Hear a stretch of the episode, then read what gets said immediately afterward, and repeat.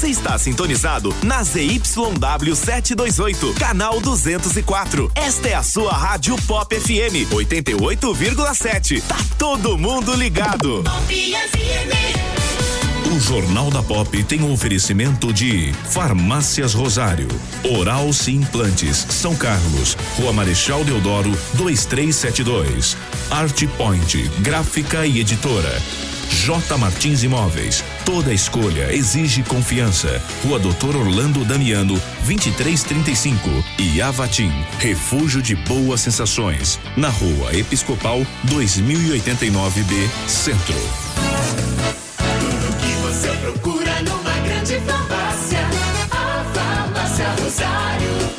Farmácia Rosário. É barato, é Rosário. Atendendo toda a região. Os melhores preços, as melhores promoções. Rosário, você conhece, você confia. É barato, é Rosário. Farmácia Rosário.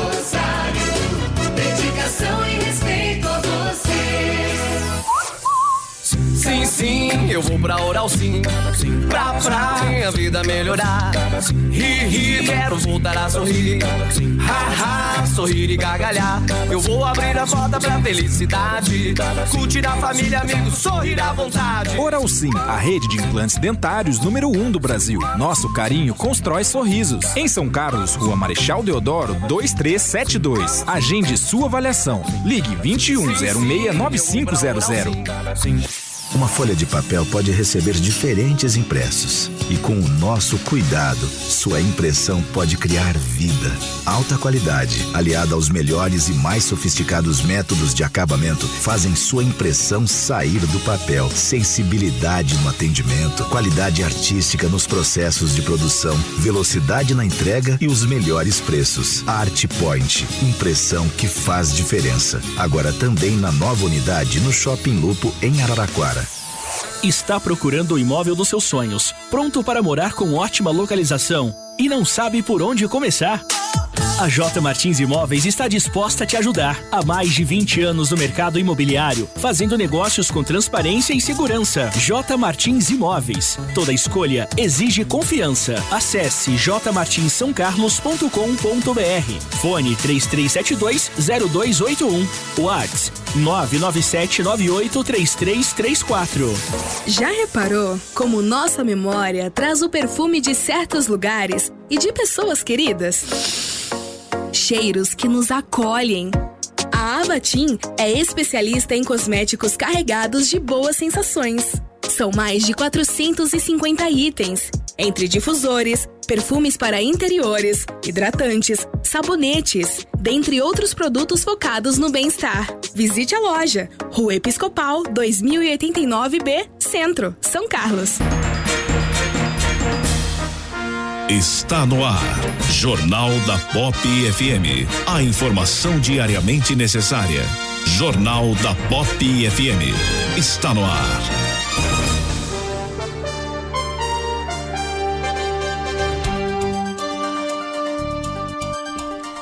Bom dia, São Carlos. Bom dia a toda a região. Estamos começando mais uma edição do Jornal da Pop nesta terça-feira, dia 24 de março de 2020. 16 graus aqui no edifício Medical Center, sede da Pop FM. É friozinho de outono já, né? A nova estação já chegou, já fazendo a transição entre verão e inverno e as temperaturas tendem a ser cada vez mais baixas, principalmente pela manhã. A única diferença é que esquenta à tarde, nós vamos falar daqui a pouquinho da previsão do tempo. É... Bom dia, João Miller, tudo bem? Bom dia, Ney. Bom dia, Polidoro. Todos acompanham esse momento. Bom dia. Tudo bem? É, antes que os grupos de WhatsApp, aqueles que estão bastante chatos ultimamente, digam, né? Não, o Fábio Taconelli não está com o coronavírus. Né? Ele teve um problema pessoal para resolver, está resolvendo, e nós estamos aqui tentando fazer a parte dele. Tentando, né? Não sei se com a mesma competência, mas tentando fazer a parte do Fabinho, é, que estará aqui de volta certamente amanhã. Bom, é mais um dia de pandemia, é mais um dia em que a recomendação é para que todos fiquem em casa. É, e é mais um dia que o Jornal da Pop vai abordar muito esse assunto é, em toda a sua extensão, né? na questão de saúde, na questão econômica, na questão de cidadania. Fique ligado que nós temos várias opiniões, várias pessoas é, comentando e trazendo informações importantes para você. Agora são 7 horas 9 minutos. Vamos à previsão do tempo para esta terça-feira. Jornal da Pop FM e o clima. Terça-feira será mais um dia com predomínio de sol e céu claro sobre grande parte do estado de São Paulo. Uma massa de ar seco atua sobre grande parte da região e garante mais um dia sem previsão de chuva. Aliás, chove somente sobre a faixa litorânea e também no norte paulista, mas de forma muito fraca, isolada e passageira, nada que cause grandes preocupações. Na faixa leste do estado, as manhãs ainda serão bastante frias e tardes mais quentes, devido justamente à falta de nebulosidade. Já em relação às temperaturas, máxima de 26 graus na capital, 29 em São José do Rio Preto e 31 graus em Presidente Prudente. Quer saber como o tempo e o clima influenciam em sua lavoura? Então acesse agrosomar.com.br. Com informações da Somar Meteorologia, Doris Palma.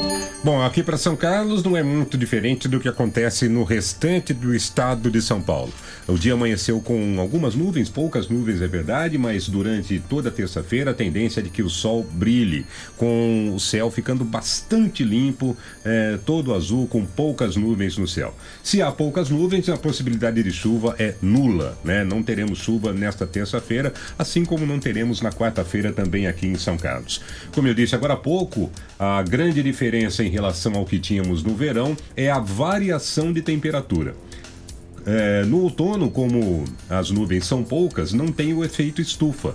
Então, durante a madrugada esfria bastante, né? É, porque não há nuvens para conservar esse calor que o sol proporcionou ao longo do dia.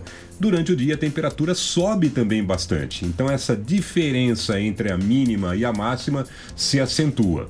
né? É, aliás, é um perigo para o organismo isso também, né? Porque não há organismo que resista a uma variação térmica de 12, 13 graus como estamos vivendo nesse momento.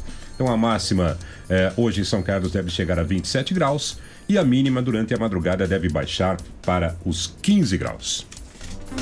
Radares. Radares hoje operando na Getúlio Vargas, sentido bairro centro e sentido centro-bairro, velocidade máxima permitida de 60 km por hora.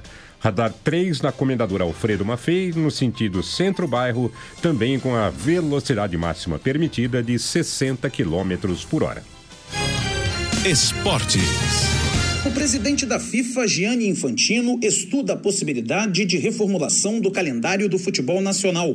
A pandemia do novo coronavírus suspendeu praticamente todo o futebol no mundo e pode ir além. O mandatário revelou ao jornal italiano La Gazzetta dello Sport que pensa em ter um calendário mais enxuto, com menos competições, e não sabe quando vai voltar à normalidade. Mas estudos estão sendo feitos para analisar o impacto global dessa crise. Infantino disse ainda que prepara uma força-tarefa para ajudar os clubes e as federações no impacto econômico que o novo coronavírus trouxe com as paralisações dos torneios, mas ressaltou a importância de todos tomarem os cuidados necessários com a saúde neste tempo de emergência global e pediu que as federações e as ligas sigam todas as recomendações dos governos, enfatizando que a saúde vem em primeiro lugar. Agência Rádio Web do Rio de Janeiro, Cadu Macri.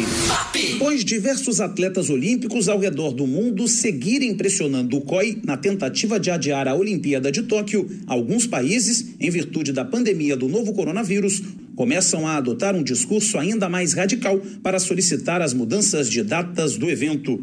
Canadá e Noruega, através das entidades que regem os esportes desses países, anunciaram que irão boicotar os Jogos Olímpicos se eles forem realizados em 2020. Através de pronunciamentos oficiais, eles avisaram que os atletas de suas delegações não irão viajar para o Japão. Já o Comitê Olímpico Australiano vem orientando os esportistas do país a iniciarem a preparação para a Olimpíada de 2021, já imaginando que o COI vá adiar os Jogos para o ano que vem. Outro país que se posicionou oficialmente solicitando a mudança de datas foi a Alemanha. Alfons Hormann, presidente da Federação Olímpica do Esporte Alemão, não ficou satisfeito com o pronunciamento do COI, que indicava que a resposta final seria dada em até quatro semanas. Agência Rádio Web do Rio de Janeiro, Cadu Macri. A pandemia do novo coronavírus segue impactando o esporte ao redor do mundo. No futebol do Rio Grande do Sul, os presidentes de Internacional e Grêmio testaram positivo para a Covid-19. Marcelo Medeiros, mandatário do Colorado, utilizou as redes sociais para agradecer as mensagens de apoio que recebeu neste momento de recuperação e isolamento. Eu estou aqui para inicialmente agradecer as mensagens de apoio, de solidariedade, de carinho, dizer que eu estou bem, que eu estou melhorando a cada dia, que desde o início os meus sintomas sempre foram muito leves, febre baixa, em nenhum momento eu tive dificuldade respiratória e que estou cumprindo exatamente com o que o meu médico, o departamento médico do Inter e as autoridades de saúde estão recomendando. Presidente do Grêmio, Romildo Bolzan Júnior, de 60 anos, foi o quarto dirigente do tricolor gaúcho a testar positivo para o novo coronavírus. Em nota oficial, a diretoria do Clube Gaúcho garantiu que o estado de saúde de Romildo Bolzan é bom.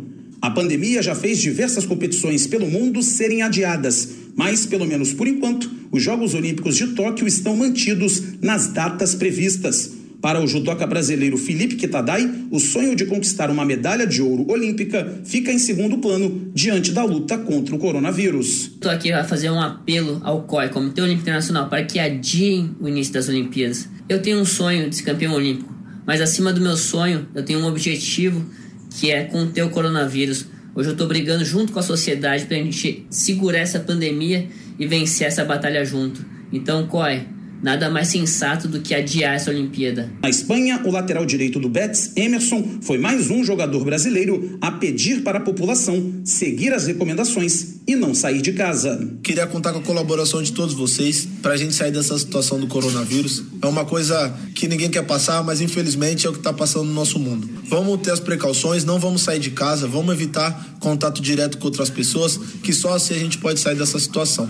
A temporada 2020 da Fórmula 1 continua sendo impactada pelo novo coronavírus. O Grande Prêmio do Azerbaijão foi a oitava prova adiada ou cancelada em virtude da pandemia. O Grande Prêmio estava marcado inicialmente para o dia 7 de junho e agora não tem uma nova data para ser realizado. Pelo menos por enquanto, a etapa do Canadá, no dia 14 de junho, está prevista para ser a primeira da temporada 2020. A Agência Rádio Web do Rio de Janeiro, Cadu Macri. Jornal da Pop FM. Jornalismo Verdade. Três anos. Está procurando o imóvel dos seus sonhos, pronto para morar com ótima localização e não sabe por onde começar? A J Martins Imóveis está disposta a te ajudar. Há mais de 20 anos no mercado imobiliário, fazendo negócios com transparência e segurança. J Martins Imóveis. Toda escolha exige confiança. Acesse jmartinssaocarlos.com.br. Fone 3372-0281. WhatsApp 997983334. As concessionárias Alma Peugeot e Alma Citroën apoiam e colaboram com as determinações da Organização Mundial de Saúde. Estamos estruturados para melhor atendê-lo através de nossos canais digitais. Como alternativa, você pode solicitar nosso atendimento presencial gratuito. Nossa equipe está devidamente orientada e preparada. Tire suas dúvidas pelo telefone, WhatsApp, Facebook, Instagram e continue aproveitando nossas melhores condições. Alma Peugeot e Alma Citroën. No trânsito, dê sentido à Todos vida. os dias, o Jornal da Pop desperta São Carlos. Ajuda a escrever a história da cidade em 120 minutos de informação. O nosso jornalismo tem a missão de traçar as perspectivas do desenvolvimento local. Mais que isso, provocar e exercitar o direito do ouvinte de expressar sua opinião, transformando o nosso espaço em um grande ambiente virtual de debates.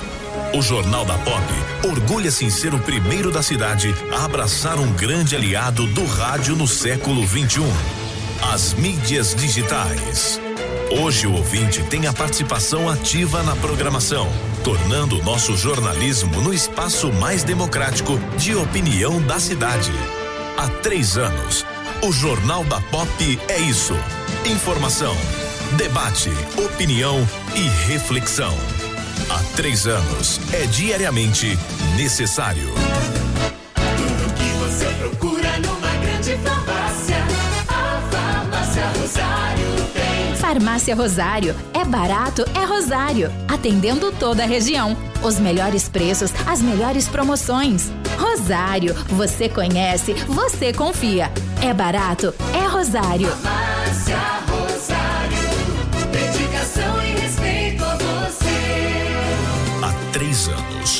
Você bem informado. No Jornal da Pop FM. De segunda a sexta, às sete da manhã. A Secretaria Nacional do Consumidor, a Senacom, está tomando medidas concretas contra a cobrança de preços abusivos de álcool em gel e de máscaras em meio à pandemia do coronavírus. Para isso, orientou os PROCONs dos estados e municípios sobre como apurar comportamentos oportunistas de fornecedores no preço de produtos que possam prevenir a infecção da Covid-19. O consumidor que se sentir lesado também pode reclamar da empresa no portal www.consumidor.gov.br. É o que destaca o secretário nacional do consumidor, Luciano Tim. Em caso de abuso, caso queira trazer o conhecimento da Senacom, pode usar o portal www.consumidor.gov.br para as empresas lá cadastradas ou procure o Procon, especialmente aqueles Procons que têm atendimento remoto, porque agora a recomendação é ficar em casa. O secretário Luciano Tim ressalta ainda que as análises de abusividade de preço devem ser feitas caso a caso, mercado a mercado. É nosso trabalho mapear situações de comportamentos de preços abusivos, que está previsto tanto no Código de Defesa do Consumidor quanto na Lei de Defesa da Concorrência. O CAD, que cuida do tema da concorrência, abriu também uma investigação e nós na Senacom também. Nós estamos mapeando toda a cadeia produtiva para verificar eventuais práticas comerciais abusivas. A Senacom, que pertence ao Ministério da Justiça e Segurança Pública, elaborou a nota técnica conjunta com o Ministério da Economia. O objetivo é fornecer informações oficiais sobre como proceder caso o órgão receba denúncias de preços abusivos e dar ferramentas para esse órgão avaliar se a variação do preço foi aceitável, face às movimentações de oferta e demanda.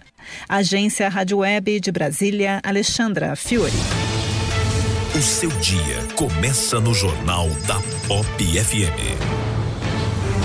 Três anos.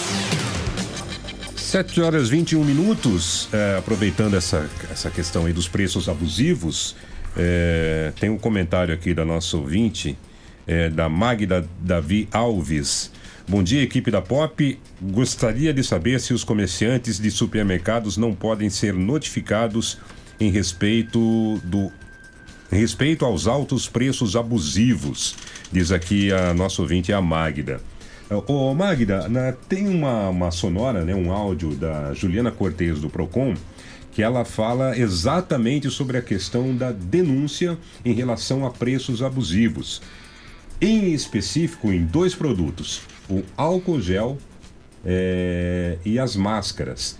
Né? Já há um acordo para que supermercados e farmácias vendam esses produtos a preço de custo. Vamos ouvir a Juliana e Polidoro.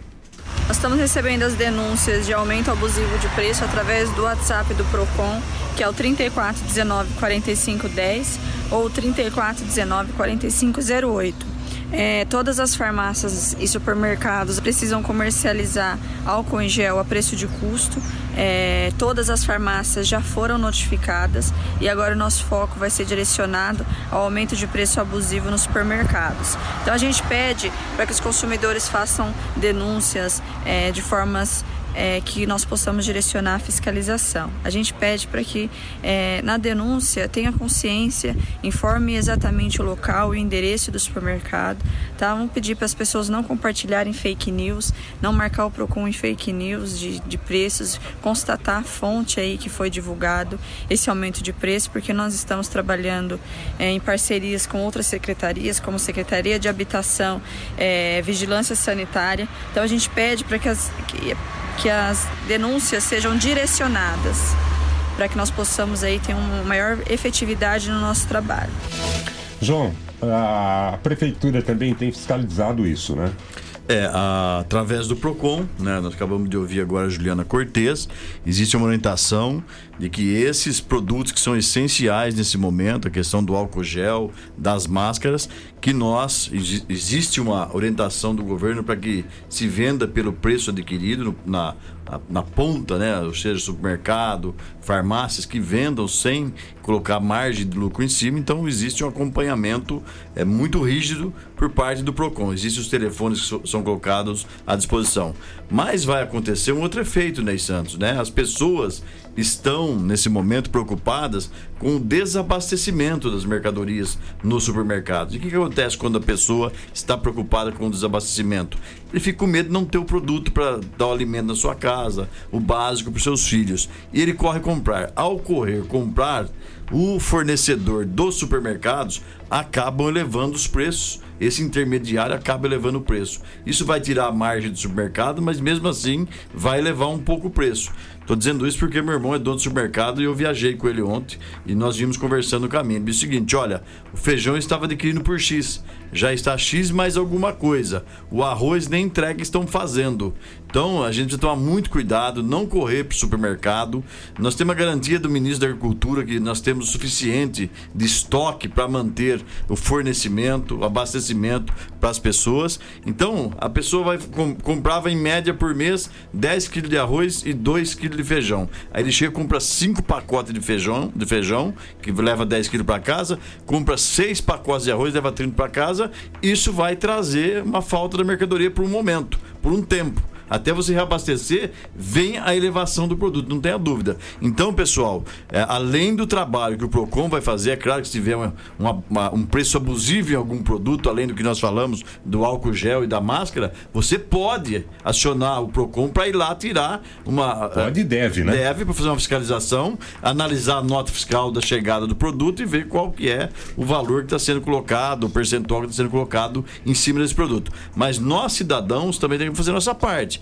Continua comprando como você comprava. Porque nós temos uma cultura diferente hoje. A gente vai semanalmente ou até diariamente no supermercado. Né? Antigamente, as pessoas faziam aquela chamada despesa, comprava tudo por mês todo e deixava estocado.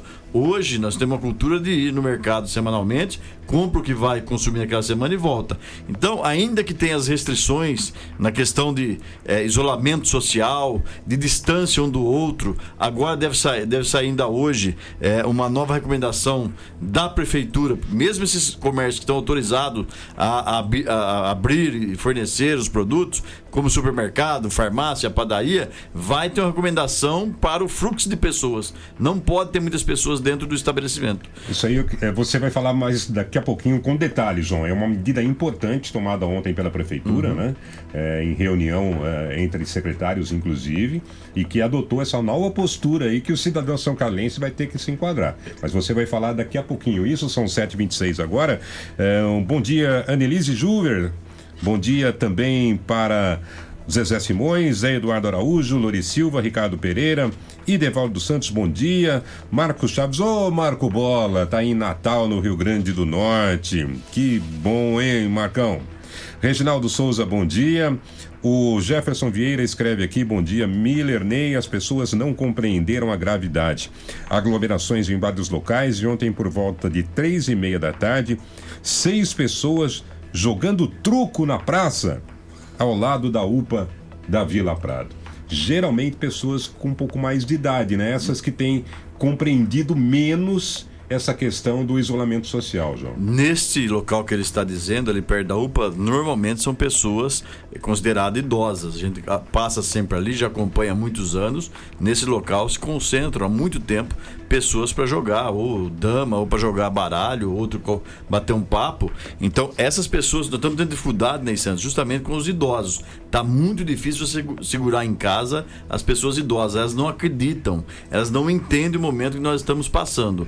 Então, eu acho que daqui a pouco, além da fiscalização dos comércios, eu tenho a impressão que através da Polícia Militar, isso está acontecendo, por exemplo, no litoral, né, nas praias. A própria polícia tem tomado a, a iniciativa de pedir para as pessoas voltarem para casa, para não ficarem em aglomeração em locais, eh, espaços públicos. Aqui, por exemplo, no cartódromo, em algum momento nós vamos ter que também, através do- do- dos- dos nossos órgãos, da prefeitura e da própria Polícia Militar, até porque daqui a pouco acho que vai falar, né? Nós passamos a ter um decreto estadual a partir de hoje, né? Então, senhores idosos acima de 60 anos, essa gripe, essa, essa, esse vírus, ele tem uma incidência muito mais grave sobre as pessoas acima de 60 anos. Não que não tenha uma incidência em outras faixas etárias, mas nós precisamos, olha, para convencer meu pai e minha mãe, os dois têm um 80, outro 76. Eu preciso sair daqui de São Carlos e ir lá conversar com meu pai, que ele é comerciante, para ele não ficar na linha de frente atendendo no balcão, para você ter uma ideia, né?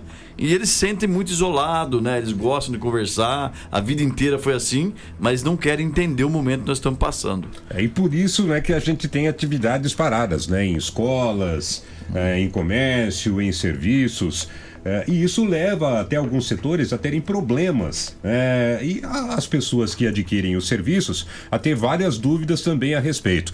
Um setor que vai sofrer bastante, João, eh, e ouvintes da POP, é o setor de vans escolares. Né, os veículos que fazem o transporte das crianças costumeiramente para as escolas. Ora, não tem aula, não tem por que a van operar. Né? Mas e aí, como é que fica isso? A situação daquele que é proprietário da van, a situação do pai né, que contratou o serviço que não vai ter, eh, não vai usá-lo por enquanto. Para tirar essas dúvidas, a gente está na linha com o Emerson Vegara, o tio Emerson da van, eh, que é da Coopervans, que é aqui de São Carlos. Oi, Emerson, bom dia para você. Bom dia, tudo bem, Ney? Bom dia, Miller. Bom dia. É, é, Emerson, é, é, qual é a determinação nesse momento? O que é que os proprietários de vans é, têm acordado é, nesse período em que não podem trabalhar? Ô, Ney, eh, na verdade nós estávamos trabalhando, né, até quinta, sexta-feira, semana passada, onde houve o- um aviso, né, da escola para nós, via governo do estado, que nós teríamos até sexta-feira que os pais que queriam mandar os seus filhos para as escolas, onde as escolas estariam orientando, para eles se planejarem para essa próxima semana agora, dia 26, que as escolas iriam estar fechadas, né? Pra, não teriam mais como estar recebendo essas crianças. Então agora, a partir dessa semana, né? Hoje, segunda-feira, é, semana dia 23, nós estamos em casa já, em recesso escolar. E estamos aguardando o mais breve possível que volte essas aulas, né? Tá, por enquanto, então, as vans estão paradas e já há um acordo com os pais. Como é que vocês negociaram isso, Emerson? O que nós estamos tentando fazer né, é, é tentar é, se programar da melhor maneira possível. De que forma? O Estado, eu vou falar pelo Estado primeiro, o Estado ele já decretou né, férias dos professores e dos diretores de escola. De que maneira? Nós teríamos agora em abril uma semana de férias. Se não me engano, era a semana do dia 20. E depois teríamos mais uma semana de férias em outubro. E ia tá- ter também 15 dias de férias em julho, que totalizava os 30 dias, isso era normal todos os anos nós, eh, do transporte escolar, e os alunos também terem essas férias. O que o governo fez? Ele pegou essa uma semana de abril e de outubro e trouxe agora para o comecinho de abril. E a partir do dia, ah, eu não me lembrei da data, eu preciso ver no papel, mas eu sei que até dia 20, 26 de abril nós estamos de férias eh, do- da forma que o Estado colocou. Então, o que, nós estamos pensando? Até abril, o transporte escolar, ele tem eh, a sua, como eu posso dizer, o recebimento normal do seu, o que os pais pagam para nós, né? O que seria que os pais pagam para nós estarmos em casa nas férias de julho, estaria, estaria pagando agora em abril.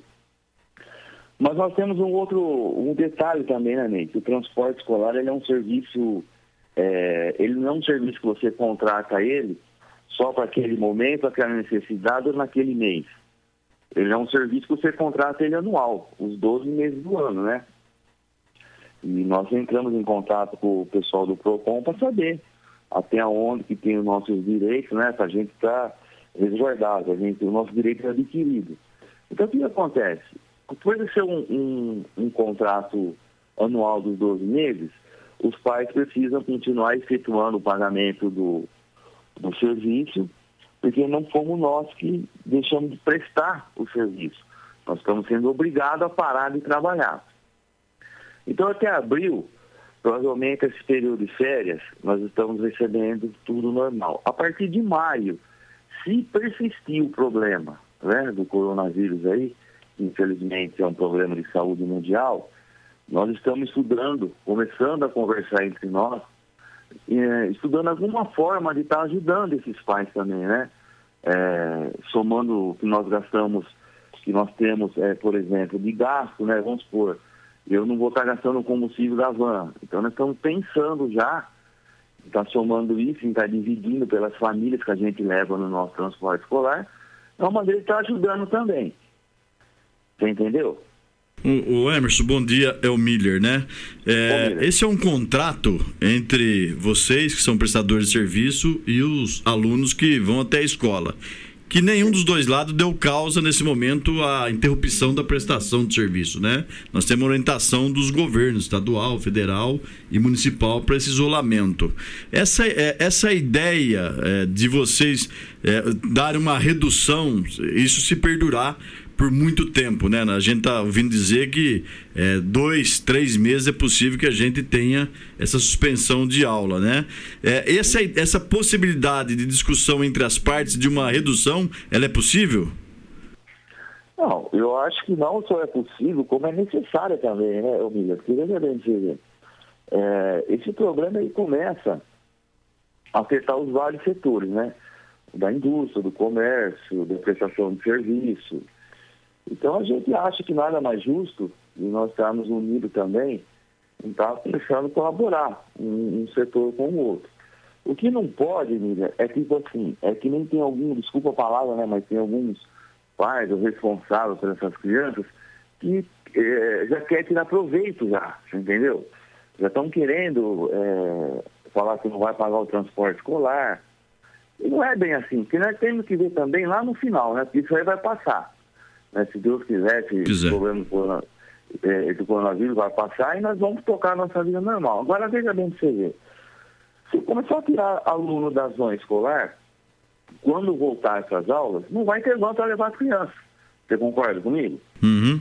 Porque o que, que acontece? O transporte escolar, como eu já disse, ele é um serviço que você contrata ele anualmente. Então você chega na zona do tio Emerson, quero, você quer que eu, leve, que eu leve sua filha para a escola, aquela vaga da sua filha vai estar reservada na minha van o ano inteiro. A partir do momento que você tira essa criança da van, você me dá a liberdade de eu pôr outra criança na van. E quem vai garantir que você vai arrumar um outro transporte escolar depois para sua filha ou para o seu filho? Né?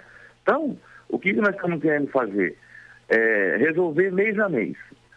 Até abril agora, em abril nós vamos estar passando para receber a mensalidade integral do transporte escolar, até porque nós também temos que se programar, João, você entendeu? E veja bem, o transporte escolar, ele é, como falei para você já, é um serviço diferenciado. Além de nós é, termos o desgaste nosso, né, físico, mental, a saúde nossa, o nosso corpo, que nós usamos para trabalhar, a gente investe, a gente compra esses veículos para trabalhar. E não é barato, esses veículos têm vários amigos nossos aí que pagam um absurdo de prestação por mês. E se o cara, o tio da van ou a tia não pagar a van, quando voltar às aulas, não vai ter a van também para levar o, o pessoal para a escola, né?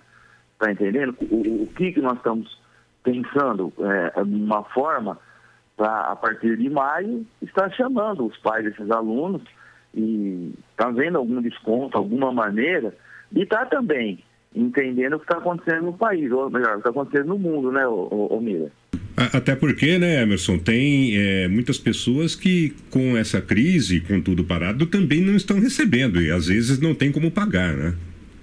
É, exatamente, por isso mesmo. Por isso que a gente está adotando o seguinte sistema assim, não adianta agora todo mundo se estressar, é, estressar o pessoal do transporte escolar, estressar os responsáveis, os pais dos alunos que pagam a nossa zona. Esse problema tá, vai ter na escola estadual, na municipal, na particular. Vamos cumprir esse período de férias agora de abril, a partir de maio. Se o problema persistir, eu né, Eu não estou falando nem como presidente de uma cooperativa de transporte escolar agora, sim como um proprietário, um trabalhador no, transporte escolar. Eu vou conversar com os pais dos meus alunos, vou propor para eles é, um desconto que eu, vou tá, eu não vou estar gastando combustível. Você concorda comigo, né? Eu não vou estar gastando combustível da, eu não, não vou estar gastando combustível da minha van. É mais justo de eu somar isso e dividir entre eles, né? Mas pagar o transporte escolar vai precisar ser pago sim, porque é um contrato que nós temos, né? Esses pais e alunos de prestação de serviço. E, e como já falei, volto a repetir, não é um contrato mensal, é um contrato anual. E ele dá o direito, sim, de o, se o transportador escolar quiser é, acionar um, um pai que não pagou o, o valor do transporte escolar, ele aciona como inadimplente na justiça. Né? E tem tudo isso tem que ser levado em consideração. Não é o que nós queremos. Nós queremos que haja o bom senso de ambas as partes, né? É uma outra coisa, Emerson, uma outra coisa, né? Se Deus quiser, tudo isso vai passar em dois meses, né? Dois, três meses. E depois vem a reposição de aula. Pode ser que aos sábados os alunos tenham que ir para a aula, aos feriados tenham que ir para aula, e vocês vão estar, de alguma forma, atendendo essa demanda dos pais, né? Quando você diz que. É, é, até sobre isso, João, nosso ouvinte aqui, o Márcio Rogério Tomasi, é, escreve o seguinte: é, Bom dia, vamos precisar das vans em julho e janeiro. Não vai Uhum. ter aquele período de baixa procura. Não sei aqui se ele pergunta se ele coloca isso, Emerson. O Emerson, e mais uma coisa, quando você, quando você usa a, a pessoa no primeira. No plural do- da, da- da primeira pessoa, né, nós, quando você fala nós, nós, é, vocês vão tratar isso em conjunto através do sindicato, da associação, ou cada prestador de serviço vai tratar individualmente com cada pessoa que contratou o serviço de vocês?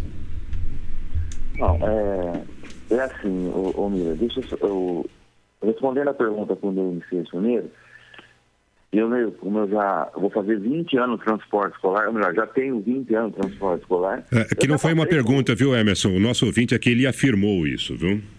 Ah, tá.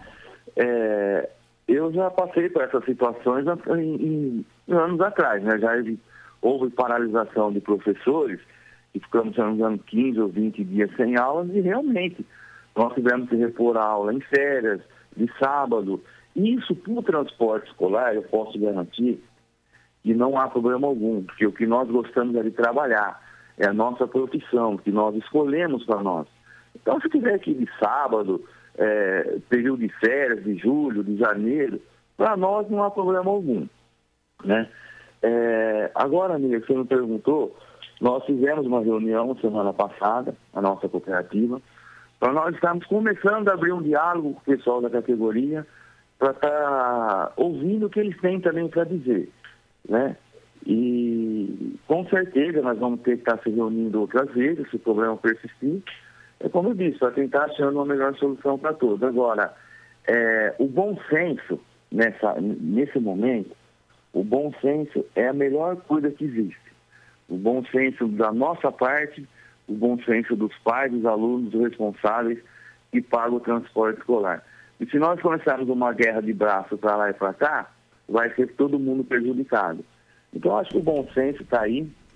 Então, nós está pensando. Ô, ô, Emerson. tomar- Oi? A, a, a nossa ouvinte aqui, a Andréia de Fátima Ferreira, é, escreve assim: é, Bom dia, esse senhor não está entendendo que os pais estão em casa, muitos são autônomos. Creio que com essas palavras ele esteja pensando apenas neles. Dizer que alguns pais tiram proveito na situação que estamos hoje, é, não sabemos nem o que vamos comer daqui a alguns dias. Ele não está entendendo o que está acontecendo. Você quer comentar essa observação?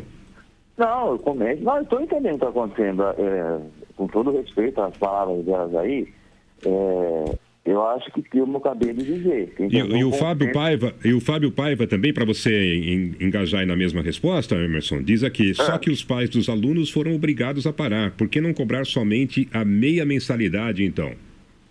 Então, é que eu estou acabando de falar, né, Ney? Eu acabei de falar. Abril agora, nós temos que começar a se programar a partir de abril. E nós também temos os nossos compromissos, compromissos profissionais, compromisso familiar, financeiro. Então, por isso que eu estou falando, que a partir de maio, nós vamos estar sentando com esses pais essas crianças e estar usando o bom senso, para ver como é que vai ficar, para que se fique melhor do- da- dos dois lados. Nessa senhora que falou eh, do autônomo, né, eh, nós também somos autônomos, nós também pensamos sim. Agora tem um problema muito sério, né? É, que ela não pensou assim, porque o autônomo, vamos supor, um autônomo que ele é um pintor ou qualquer outra profissão que seja autônomo, ele tem um salário dele, trabalha para manter a família dele. Nós da van escolar, nós pegamos um pouco de cada família para dar um salário no final do mês para nós se sustentarmos. Está entendendo a diferença? Como que é? Quer dizer, é um conjunto de, de, de- ações de família que paga o transporte escolar para dar no final do mês um X de valor para nós se mantermos. É diferença de um autônomo que vai fazer uma prestação no serviço, é, que é só ele. Ele recebe só daquela pessoa, né? Ele termina aquele serviço ali, ele vai fazer um outro serviço numa outra casa, ou seja lá qual for o, o- o- a profissão de autônomo dele. Nós temos que juntar, unir, por exemplo, é, 40 famílias para dar um salário. Então, por isso nós estamos falando que não é justo deixar de pagar o transporte escolar, mas é justo, a partir de maio, estamos tentando fazer um acordo com os pais da melhor maneira possível para reduzir um pouco esse valor, tirando os gastos que nós não vamos ter, né? Ô Emerson, É, quan- é, quantas vans tem operando em São Carlos hoje? Legalizada no transporte escolar da prefeitura, se eu não me engano, é 138 ou 140 mesmo. É bastante, né? Um número bem, é, bem Significativo, aqui para São Carlos, né? Bem significativo, né? Exatamente. É, é- é por isso que eu tô falando para vocês assim, que é um serviço que é diferente. Se, se junta é, várias famílias que pagam para dar um salário para uma outra família se manter, que é a família do transportador escolar. Então, eu acho que tem que ter um pouco de calma, paciência, que se Deus quiser esse vírus vai passar. É, até, até vou aproveitar a oportunidade aqui da rádio, da POP, em ressaltar o que a prefeitura está fazendo, o que o governo do estado de São Paulo está fazendo, porque você vê em alguns outros lugares aí que estão demorando para tomar as atitudes e está cada vez mais piorando, né? E vamos ter fé que logo, logo passa tudo isso. Ô, Emerson, rapidinho, só uma última pergunta. O Cadu Pradella coloca aqui o seguinte: os motoristas de van emitem notas sobre o serviço prestado corretamente? Esse contrato contempla seguro de vida aos usuários? É, a nota fiscal nós temos por obrigação, né? É só o pai pedir, porque hoje em dia a maioria nós somos microempreendedor, né? O MEI, né? E os que não são MEI, eles têm, eles emitem a nota da prefeitura municipal. É só pedir para cada transportador escolar que ele tenha a nota fiscal com CNPJ, com tudo, aí não tem problema nenhum. E qual era a outra pergunta dele, né? Perdão. É, se há seguro para quem é transportado? Sim, é, essa é outra pergunta importante também. Nós, do transporte escolar, nós temos uma profissão é, específica para trabalhar com criança, o próprio seguro obrigatório que nós já pagamos do nosso veículo, ele já é diferente do seguro obrigatório de um veículo normal. né? Ele é um seguro obrigatório categoria 3, né? ele é um outro valor mais caro, ele abrange um outro valor de- se você precisar acionar ele para você beneficiar os usuários dos seus veículos, essas- esses problemas assim. E tem também o seguro pessoal nosso, que nós pagamos também é, a seguradora normal. Não são todos que têm, isso é opcional, isso não é, obriga não é obrigatório em lei. Quem quiser ter o seu seguro, tem. Né? Eu tenho o meu que eu pago o meu pessoal. Mas o seguro obrigatório que nós pagamos do nosso veículo é categoria 3 já. Legal. Emerson, obrigado viu, pela sua participação. Um bom dia para você. Obrigado a vocês aí, bom dia. Começamos com Emerson Vegara, da Cooperativa de Vans de São Carlos. Assunto polêmico, né, João? Em que vai ter que ter muita negociação, né? Extremamente polêmico e nós estamos falando de uma categoria, né, Ney Santos? Imagine hoje quantos autônomos nós temos é, no, no- no nosso país e na nossa cidade em especial e que cada um vai ter que encontrar uma alternativa de sobrevivência por esses 60 dias, né? Sem dúvida. O vereador, o secretário, o atual secretário Paraná Filho, por exemplo, coloca aqui como opinião, ele acha que seria justo dividir o prejuízo, eh, pagamento de metade da mensalidade. Eh, o Fábio Paiva, desconta os dias parados. Eh, quem mais aqui? O Márcio Rogério Tomasi. Coloca um negócio bem interessante, João, um assunto bem interessante. Falta política pública para garantir uma renda básica e evitar a quebradeira. Os motoristas de vans, assim como vários outros setores, vão sofrer com a inadimplência. Agora, é preciso também que a gente entenda que nós estamos num momento de exceção administrativa no país, né? O governo federal vem com uma proposta de uma ajuda de 200 reais. Daqui a pouco o Estado vai ter que dar a sua contribuição e os municípios vão ter que pensar também em algumas alternativas. Nós vamos ter que pensar, de repente, numa isenção para um percentual de consumidores de água. São Carlos já tem hoje, né? Quem tem algum vínculo com renda é, do governo, através de Bolsa Família e outros programas, já não paga água em São Carlos. Mas nós temos 40% hoje, Ney Santos, dos consumidores de água do SAAI, que pagam o mínimo de 3 mil litros. De repente, pensar numa isenção. A prefeitura vai ter que pensar, de repente, na aquisição de cestas básicas, porque, assim, ó, o autônomo, Ney Santos, é aquela pessoa, por exemplo, o cantor que trabalha no final de semana, que não pode mais se apresentar, o músico, né? A pessoa que alugava aos finais de semana os brinquedos para uma festa no aniversário, ou que alugava um som, ou que alugava um palco, qualquer serviço autônomo é o seguinte: a pessoa, nós começamos, começamos aí o isolamento há apenas cinco dias. Ah, Daqui mais cinco dias, aí começa o desespero, né, Santos? Porque a pessoa trabalha no final de semana para pagar os seus compromissos né, da, na, na semana. Na outra semana ele vai trabalhar para pagar seus compromissos e assim por diante. Então, daqui 5, 10 dias, nós vamos ter um problema muito sério econômico no Brasil. E esses programas lançados pelo governo federal, eles não chegam rapidamente aqui na ponta, porque ele é muito burocrático. Você tem que fazer o cadastro único, você tem que eh, montar a estrutura de distribuição de renda. Então, daqui a pouco, Estado e municípios também terão que criar algumas alternativas. E eu acho que a Prefeitura de São Carlos está caminhando corretamente no combate à questão da, da epidemia, da endemia, da pandemia desse, desse vírus. Mas nós temos outro lado.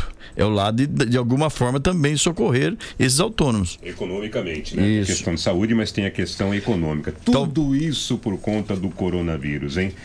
E ontem a Vigilância Epidemiológica eh, emitiu um outro comunicado a, a, a respeito da situação epidemiológica do município para o Covid-19. Eh, esse boletim foi publicado ontem às 25, 8 horas e 5 minutos da noite. Eh, e segundo esse boletim, São Carlos totaliza 31 notificações de suspeito em isolamento domiciliar. Agora, com sete casos descartados pelo Instituto Adolfo Lutz. Eram quatro casos descartados, agora são sete. Nessa segunda-feira, o município recebeu três outros resultados do Adolfo Lutz, eh, comprovando que essas pessoas que eram suspeitas não estão contaminadas com o Covid-19. Bom, nove suspeitos ainda estão internados, sendo dois em unidade de terapia Intensiva. sobre as medidas eh, restritivas né, do, do novo coronavírus. É, é, e essas pessoas estão então em, em- perdão, em tratamento intensivo, né, em unidade de terapia intensiva. UTI infantil. Um já está em alta da unidade intensiva, com transferência para leito comum, já solicitada. Então são dois né, na terapia infantil, um já está é, No quarto comum. Com o quarto, voltando para o quarto comum. Dois adultos estão em UTI, cinco adultos em leitos comuns. Um caso já foi confirmado no município, já confirmado há alguns dias, né? E se mantém por enquanto esse único caso. Houve a morte de um senhor de 57 anos anteontem. Né? É, essa morte ainda está sendo investigada, foi remetido para é, o Instituto Adolfo Lutz, mas ainda não houve a resposta sobre é, uma posição definitiva, né? Se é ou não contaminação pelo Covid-19. A vigilância epidemiológica ressalta ainda que no boletim emitido diariamente pelo órgão estão contabilizadas as notificações das unidades de saúde da Prefeitura, Santa Casa, rede particular e planos de saúde. O município está adotando uma outra estratégia de combate é, ao Covid-19, à pandemia, né, e já prevendo o futuro. Né, a tendência de que o número de casos aumente em São Carlos, apesar das medidas aí restritivas que vêm sendo tomadas. Uma delas é um hospital de campanha que deve ser, já está sendo formatado em São Carlos e seria operado lá no ginásio Milton Laio Filho. Para falar sobre isso, nós estamos em contato com o secretário eh, de Esportes e Cultura, Edson Ferraz, que vai falar sobre essa disponibilização do espaço do ginásio Milton Laio Filho. Bom dia, Edson, tudo bem? Ô Ney, bom dia, bom dia a todos os ouvintes da POP, obrigado pela oportunidade. É, nós tivemos ontem é, uma reunião, que é uma reunião um pouco longa. Essa reunião participou, participou aí é, o Hospital Escola, participou a Unimed, participou é, agentes da Santa Casa e também pessoas aí ligadas ao comitê de crise do coronavírus. Então, acho que alinhado com o prefeito, nós estamos tomando algumas decisões. Né? Você vê que hoje acontece na cidade de São Paulo é, e outro, em várias cidades do estado de São Paulo aí, é, a formatação de espaços visando aí é, um pior momento. Logicamente nós temos aí é, um pensamento positivo, um pensamento assim voltado para o bem, que as coisas vão caminhar é, se nós conseguirmos fazer a nossa parte. Então, onde foi pautado é, várias situações. Eu acho que você já tem aí mais ou menos aquilo que foi pautado. O que mais foi pautado foi a questão é, do isolamento social e o distanciamento social. Isso daí foi pauta da reunião e que tem que ser é, trabalhado é, por todos nós. Teve uma mobilização muito grande na cidade por conta disso e está sendo feito esse trabalho, além de outros itens aí, se você quiser, eu te passo depois o que foi tratado nesta reunião. Com relação ao Milton Laio, é, nós, enquanto prefeitura, é, Secretaria de Obras, Secretaria de Saúde, é, nós estamos deixando em condição, se necessário for. Então, nós acreditamos, nós vamos fazer outra reunião na quarta-feira. É, a princípio foi descartado essa colocação já de uso de imediato é, do ginásio Milton Laio, mas nós temos que deixar em condição. Então, o ginásio já foi limpo, o ginásio já foi é, praticamente higienizado, se necessário. Então, se necessário for, é, a prefeitura já tomou as providências de deixar em condições de uso.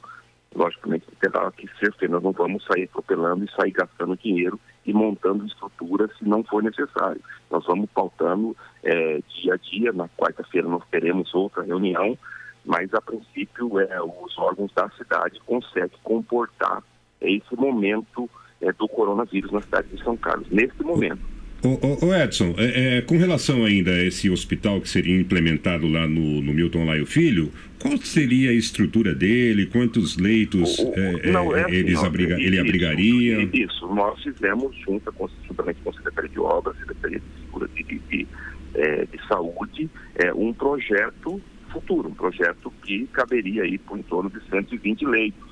É mais um caso de 220? extrema urgência e extrema necessidade. Mas ontem na reunião nós descartamos essa possibilidade de uso imediato.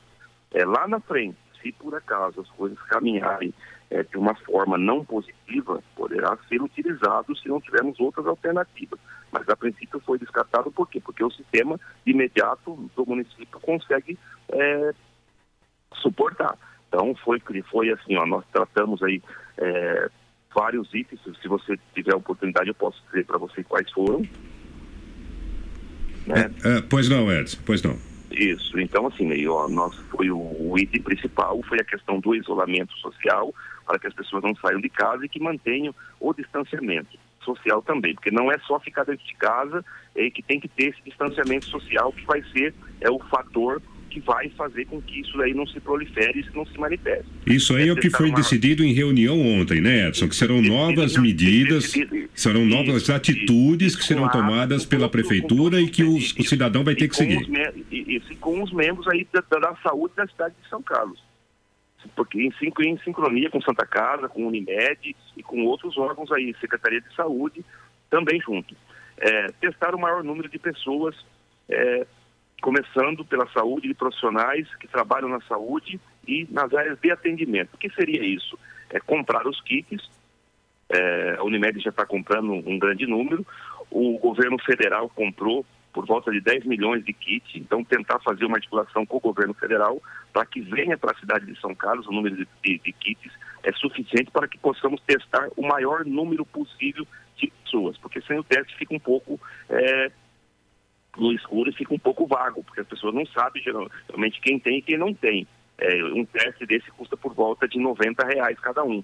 Então é um investimento que a gente vai tentar é, falar com hoje com o secretário de, de Fazenda para ver qual que é a possibilidade de investimento no município com relação a testes. O Edson, é, o João Miller, bom dia. João Miller, bom dia.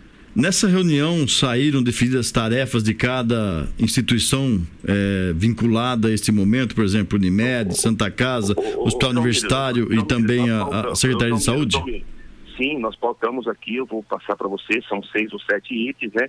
Que seria diminuir o maior número de pessoas expostas, é, não, é, não saindo de casa de forma alguma, avaliar, fazer uma avaliação é, das indústrias que estão trabalhando, está sendo tratado pelo jurídico, é um caso um pouco sério, porque quem vai parar, quem não vai parar, o que vai atingir, ah, você para o transporte, mas não chega a comida, então tem que ser tratado de uma forma é que não é, atrapalhe na frente os serviços que têm que ser prestados. É, equipar a Santa Casa para atender o Covid-19 com aumento de leitos, equipamento e profissionais da área de saúde. Aproximadamente 50 leitos separados de Covid ou não, ou não Covid. Então, teria nesse momento uma capacidade de se fazer isso na Santa Casa. Receber os casos clínicos e pediátricos de baixa complexidade não Covid no hospital universitário. Então, não seria o hospital universitário utilizado para é, tratamento de Covid. Então, seria para ele atenderia os outros casos, né, Edson? Pediátricos, pediátricos de baixa complexidade e não Covid. Casos clínicos. Então, acho que foi bem definido isso daí. É, fortalecer a frota do SAMU com equipamentos e criar uma ala de UTI dentro da Santa Casa. Edson, a busca de foi. É, nessa, nesse diálogo com a Santa Casa, a gente está percebendo que a Santa Casa é quem vai suportar, vamos dizer assim, a maior estrutura para atender essa possível pandemia que deve chegar em São Carlos também. É, a contratualização também vai ter que ser alterada entre a Prefeitura e a Santa Casa? Teremos algum custo extra nisso? Isso ficou hoje de fazer uma conversa, de dar um encaminhamento daquilo que vai custar logicamente que é uma prestação de serviço, é, uma prestação, é um investimento em materiais e equipamentos que talvez hoje a Santa Casa não tenha é, condição de arcar. Nós temos aí a Unimed que ela atende, acho que por volta de 30, 30 e poucos por cento da população e fica aí um percentual de mais de, É, por volta de 30% mesmo, viu, Edson? Por volta de 30%, e fica aí aproximadamente em torno de 70% aí é, para o, o, sistema SUS tal, e outros, e outros sistemas. Então é importante que se tenha né, é, esse trabalho, um trabalho sincronizado, para que possamos aí é, atender esse momento. Além disso, a busca de voluntários e novos treinamentos que terão que ser feitos para a pessoa estar trabalhando e inserido desse, dentro desse contexto. Se no aumento da curva for necessário, nós teremos que ter mais profissionais trabalhando. E o número de profissionais hoje são insuficientes. Edson, nessa conversa entre vocês, dá para saber o, número de respiradores mecânicos que nós temos hoje na, nessa estrutura toda, entre Unimed, Hospital Universitário e Santa Casa? Há necessidade de aquisição de outros equipamentos? O João Miller, é, um, um, dos quesitos que foram colocados é assim, não basta a gente montar, é, ah, nós temos lá uma estrutura bacana, o ginásio é um local que comporta e tal, mas assim, nós não temos assim, é, esses equipamentos hoje não tem no mercado, Hoje está uma dificuldade muito grande, nós temos um número suficiente que talvez hoje, de momento até o amanhã, consegue suportar, mas num aumento aí vai ter dificuldade. Mas está sendo trabalhado, é, algumas indústrias se colocando à disposição para tentar fabricar, que não é uma coisa fácil, é uma coisa muito técnica, é uma coisa que tem é, a sua pressão é, certa, uma, é, é muito técnico um aparelho, não é simplesmente uma bomba de oxigênio. Não é simplesmente colocar um, uma bomba de oxigênio em uma pessoa e que vai funcionar e que vai resolver.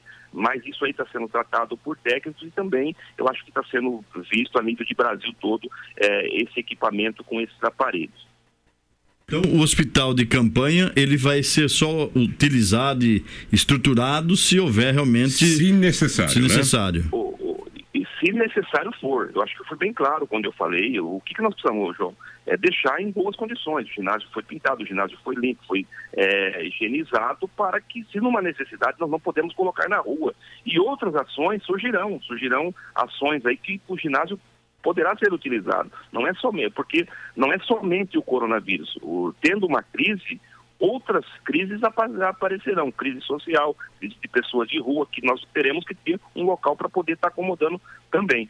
Então, acho que o ginásio fica como uma alternativa aí.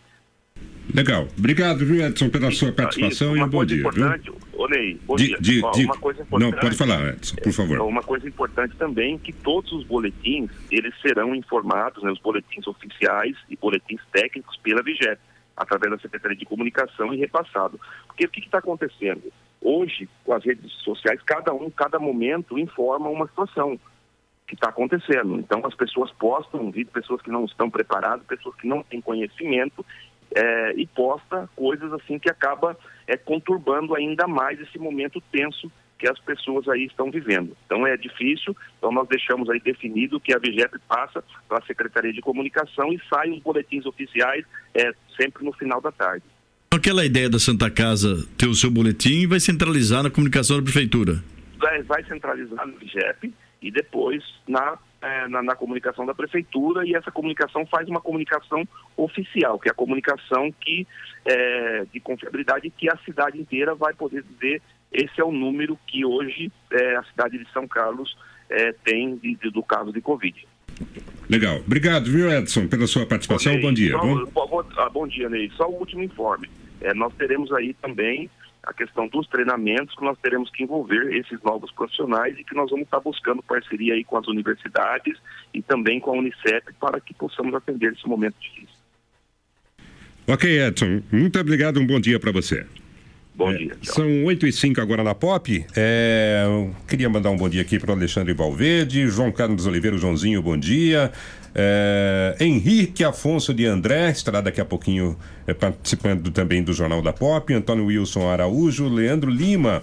Pensar em algo a partir de maio está errado. As aulas já pararam para algumas crianças faz duas semanas. Estão ganhando tempo, diz ele aqui com relação ao pessoal das vans.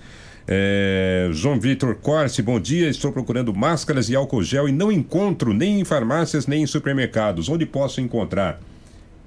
Em farmácias e em supermercados, né?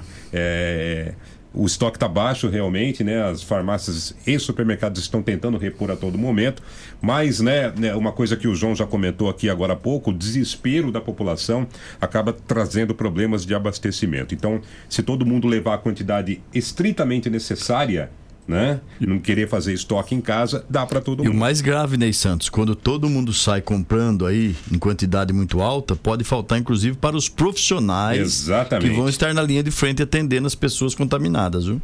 Zé Eduardo Araújo, bom dia. Lore Silva, Ricardo Ferreira e Devaldo Santos. Reginaldo Souza, um bom dia para você. Marcelo Zangotti, bom dia. Maurício Gomes da Vila Prado. Maurício escreve aqui. É... Deixe-me tentar abrir aqui.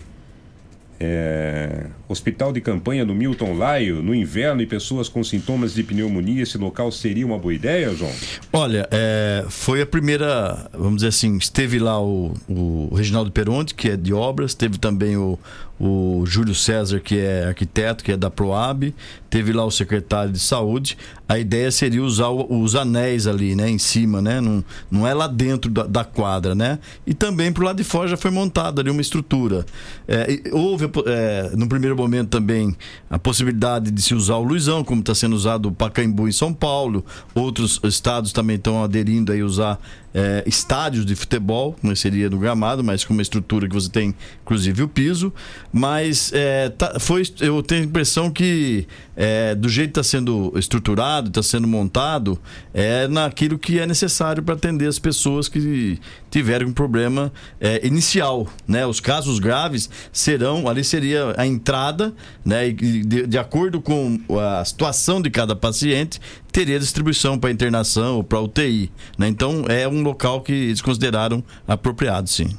O Fábio Paiva é, diz aqui que está cheio de idoso andando de manhã fazendo atividade física. Já passaram dois aqui na rua 15. É, os idosos, como a gente disse agora há pouco, têm tido maior dificuldade de entender o momento. né? É, serviços também da prefeitura estão sofrendo alterações em função dessa contaminação pelo coronavírus, o Covid-19. Por exemplo, o Centro Pop, é, que atende moradores de rua, né, será transferido para o Jardim Monte Carlo e vai oferecer um alojamento noturno. A secretária Graziela Soufa, secretária de Cidadania e Assistência Social. Social, é, falam sobre essa mudança no atendimento às pessoas que moram nas ruas. A partir de terça-feira, dia 24, nós teremos uma nova organização para atendimento à população de rua.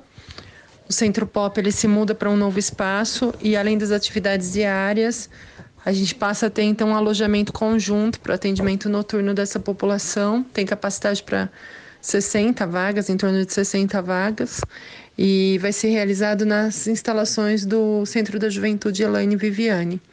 Dessa forma, a gente vai para um espaço mais arejado, é provisório, né, pelo tempo que a gente tem agora pela frente aí para frente ao atendimento da pandemia de Covid, mas ele é mais arejado, tem toda uma condição de cuidado de saúde e cuidado geral com essa população em situação de rua. Normalmente eles também têm a saúde bastante fragilizada e dessa forma a gente vai estar dando condições para que eles possam ter um atendimento adequado de alimentação e também a própria moradia, né, um espaço adequado para poderem estar também sob cuidados.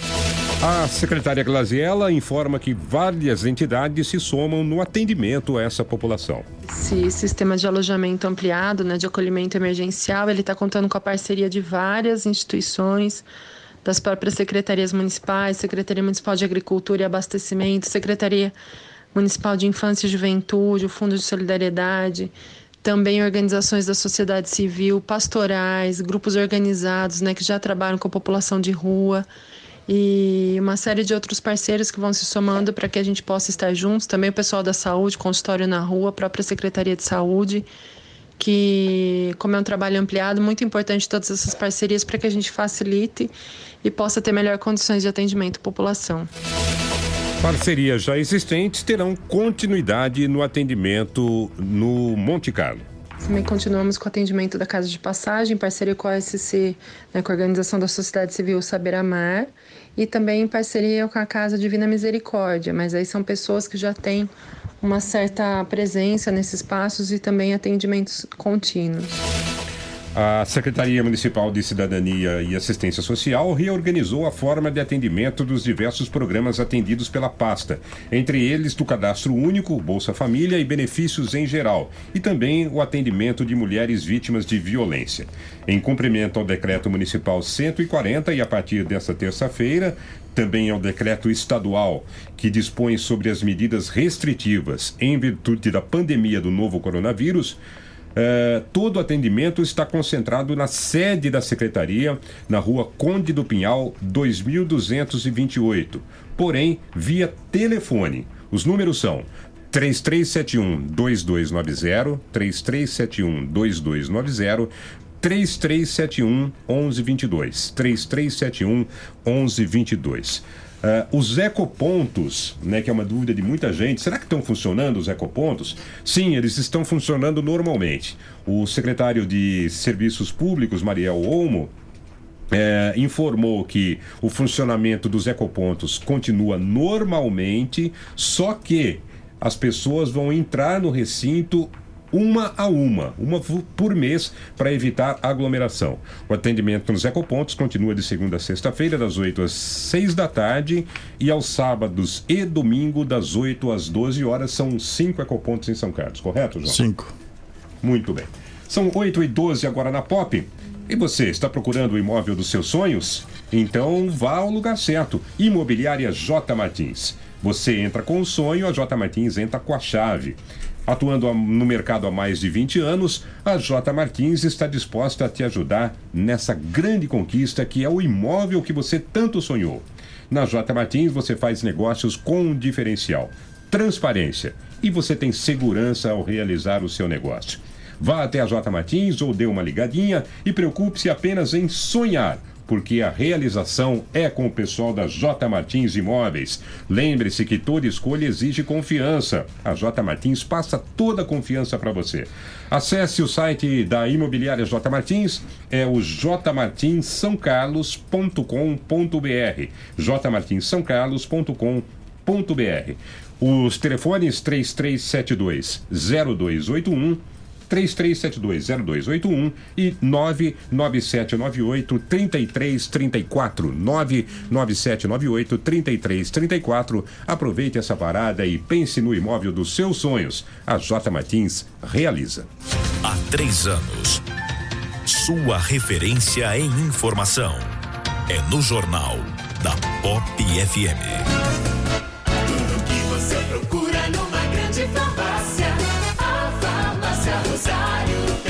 Farmácia Rosário. É barato, é Rosário. Atendendo toda a região. Os melhores preços, as melhores promoções. Rosário. Você conhece, você confia. É barato, é Rosário. Farmácia Rosário.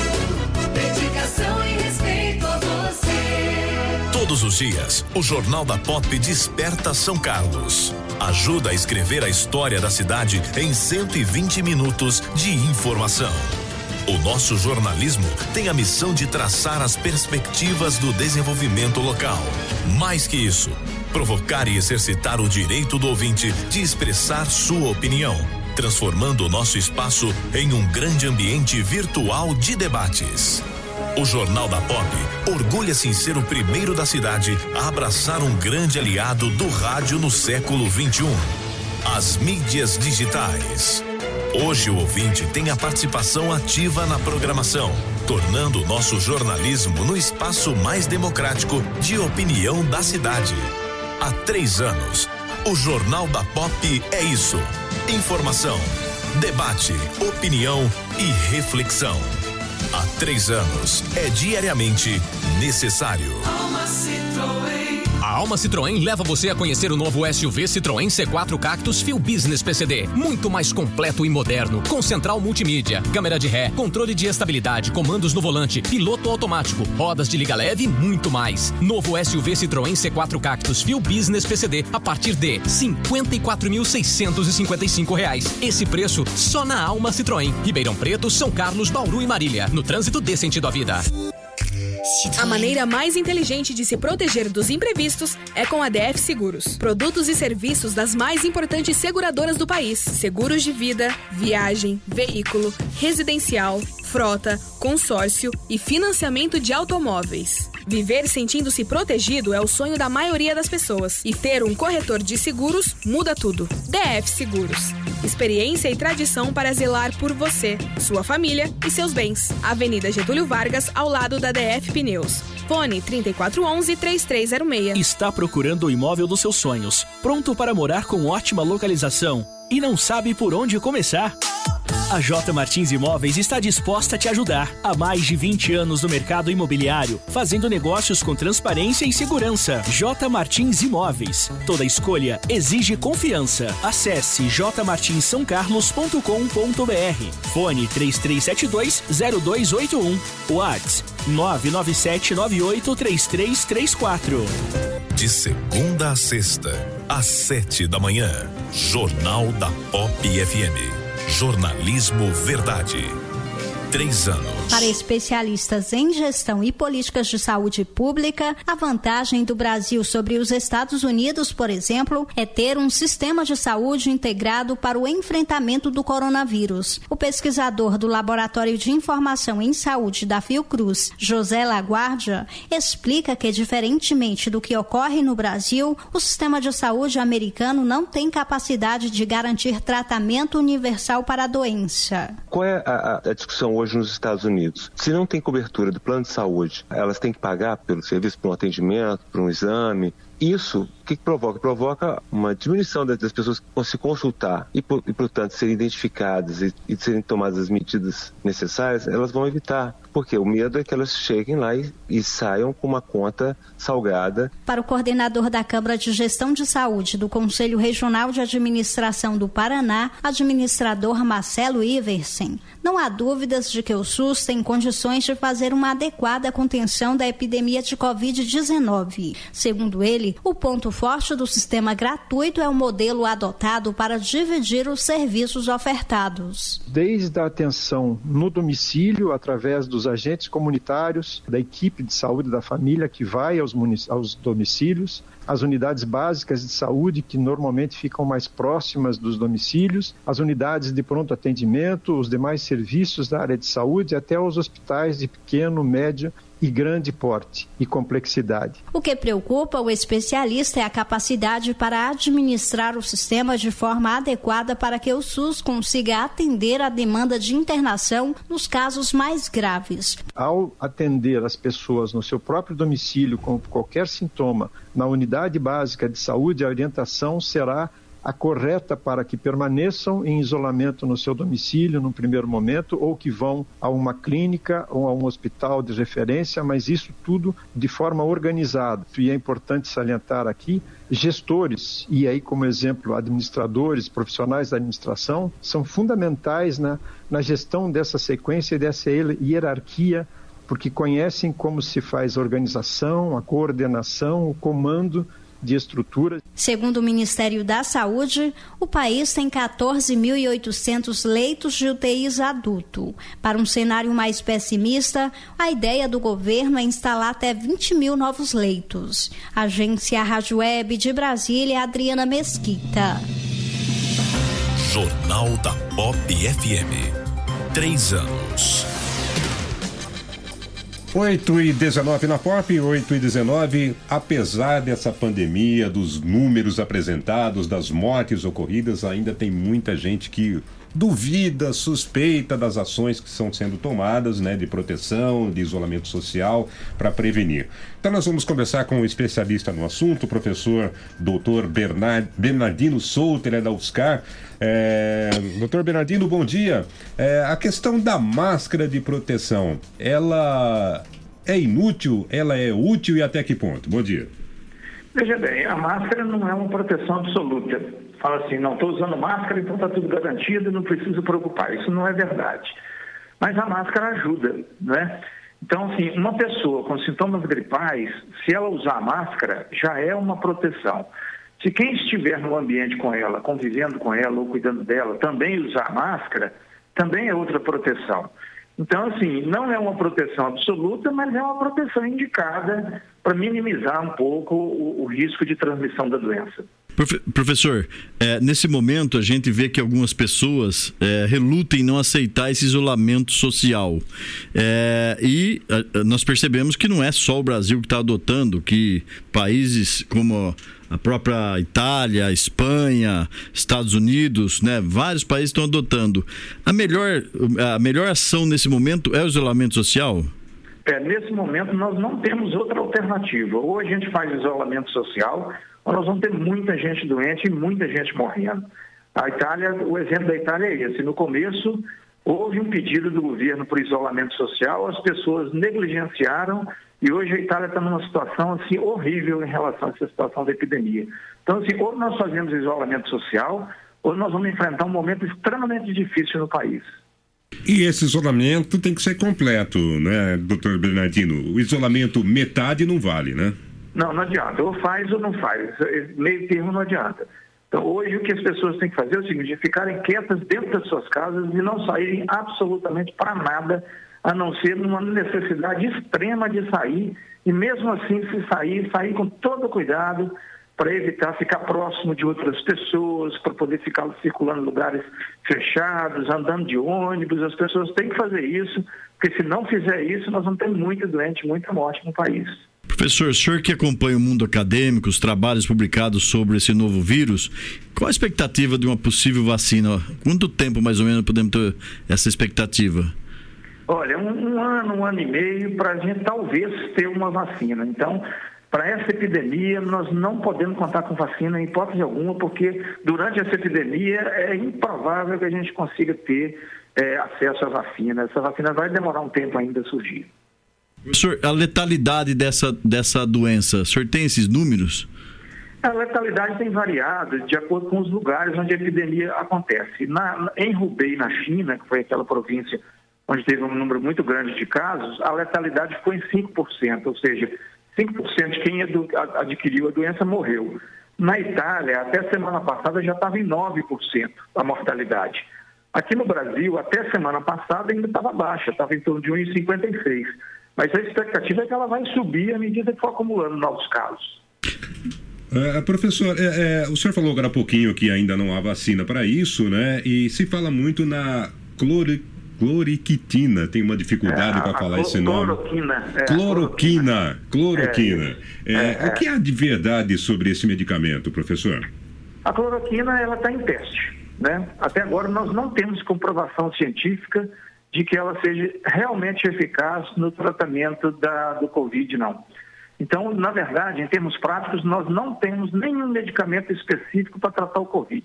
Quando a pessoa pega o Covid, pega o coronavírus, ou ela melhora sozinha, ou, ou, e com ajuda, às vezes, de aparelhos, ou ajuda de suporte clínico, ou ela morre porque remédio, fala assim, eu vou te dar um remédio que agora vai resolver o problema. Isso não existe em coronavírus.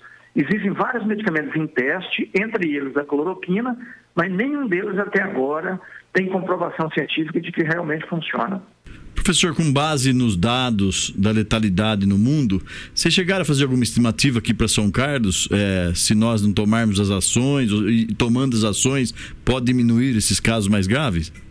É verdade. Se a gente tomar todas essas ações, principalmente o isolamento social e, e, e não ficar circulando para a cidade afora, se fizer isso aí, a gente diminui. Nós fizemos uma previsão, mas a previsão é muito imprecisa, porque os dados que, que chegam até nós para fazer esses cálculos também são dados imprecisos. Então, a previsão não é muito certa, mas baseada nos dados que existem, nós tentamos aplicar para São Carlos o pior cenário possível que seria a, a quantidade de casos que deu na China e a mortalidade que está acontecendo na Itália. Se acontecer aqui exatamente conforme está acontecendo lá, daqui a, a, dois meses depois que a gente tiver o primeiro caso, a gente teria 285 doentes, 57 deles internados em estado grave e 26 mortos. Então, assim, essa é uma previsão para um cenário ruim para São Carlos baseada na experiência dos outros países. Mas a imprevisibilidade desses dados é muito grande, porque depende das medidas que nós vamos tomar por aqui, depende é, é, é, é, das condições de atendimento que nós vamos ter. Então, tem uma série de fatores que vão influenciar nisso, mas nós estamos trabalhando mais ou menos com essa perspectiva que eu estou te falando, para poder preparar o serviço para receber as pessoas. Isso significa, nesse prazo de dois meses, em torno de 9.500 pessoas a mais procurando pelo serviço de atenção básica por causa dos sintomas. Ou seja, em torno de 2.200 famílias em quarentena compulsória porque vão ter algum doente dentro de casa com coronavírus. Professor, já existe algum dado concreto da, do alastramento dessa doença? Tem relação com a temperatura ou não? Olha, é, doenças de transmissão respiratória são muito mais comuns é, de disseminarem nas épocas de frio, né? onde as pessoas ficam mais aglomeradas, em lugares fechados. Isso transmite mais a doença. O coronavírus, até agora, não, não deu para ter certeza disso. No hemisfério norte, ele aconteceu no inverno lá. Quando o inverno lá começou a acabar, a, a doença também arrefeceu um pouco. Mas na Europa, por exemplo, o inverno já está começando a, a acabar e a doença lá ainda está muito firme. Então, tem-se ainda algumas dúvidas em relação especificamente ao coronavírus com relação à temperatura, mas a experiência mundial diz, já deixa claro, que doenças de transmissão respiratória são mais frequentes no inverno. Professor Dr. Bernardino Souto, obrigado pela sua participação. Bom dia. A prevenção né, e o isolamento social são o único é o único caminho por enquanto, né? É, não, não tem outro, não. É, é. Muito obrigado pela participação com vocês. Um abraço aí para os ouvintes da Rádio Pop. Muito obrigado, professor Dr. Bernardino Souto, da UFSCar, mestre, doutor, especialista eh, na questão de saúde pública. Uh, ô, ô, João, uh, o Everton Talita pergunta aqui e pede para lhe perguntar, né? Você é da Secretaria de Habitação do município. Se o Tiquinho pode abrir, lojas americanas também pode, por trabalhar no gênero de alimentos? Olha, essa questão apareceu no, no, sábado, no primeiro dia de fiscalização. O gerente da loja americana foi nos consultar. Mas, predominantemente, a loja americana tem um histórico de venda de eletroeletrônico e eletrodomésticos. E tem alguns produtos de alimentação ali, né? Diferente do Tiquinho, que é específico da alimentação. Então, a orientação que nós demos naquele momento para os nossos fiscais é que mantivesse as lojas americanas fechadas. Assim como foi mantida a Casa Bahia, as Pernambucana, Magazine Luiza. Então, o entendimento naquele momento foi de é, diferenciar a situação, ainda que no KINAI, né? Que é aquele onde você tem as atividades da empresa ainda que no KINAI da, da loja americana conste como supermercado, a sua atividade efetiva não é só alimentação. Rogério Conceição, bom dia. Vai ser difícil a situação de todos nós. Luz, água e as vans têm que, infelizmente, é, reduzir esses valores urgentes. Sei que dependem disso, mas é a situação de saúde mundial, diz aqui o Rogério Conceição, que acrescenta. Ou a Associação dos Motoristas de Vans pegam seus clientes e pagam o salário mínimo, pelo menos tem algo aí e ajuda os pais já que não estão usando seus veículos. Um pouquinho confusa aqui a mensagem do Rogério. Alaor Vieira, bom dia. O Carlos mencionou ajuda de custo por parte do governo para os autônomos que têm MEI. Está mesmo prevalecendo esta ajuda?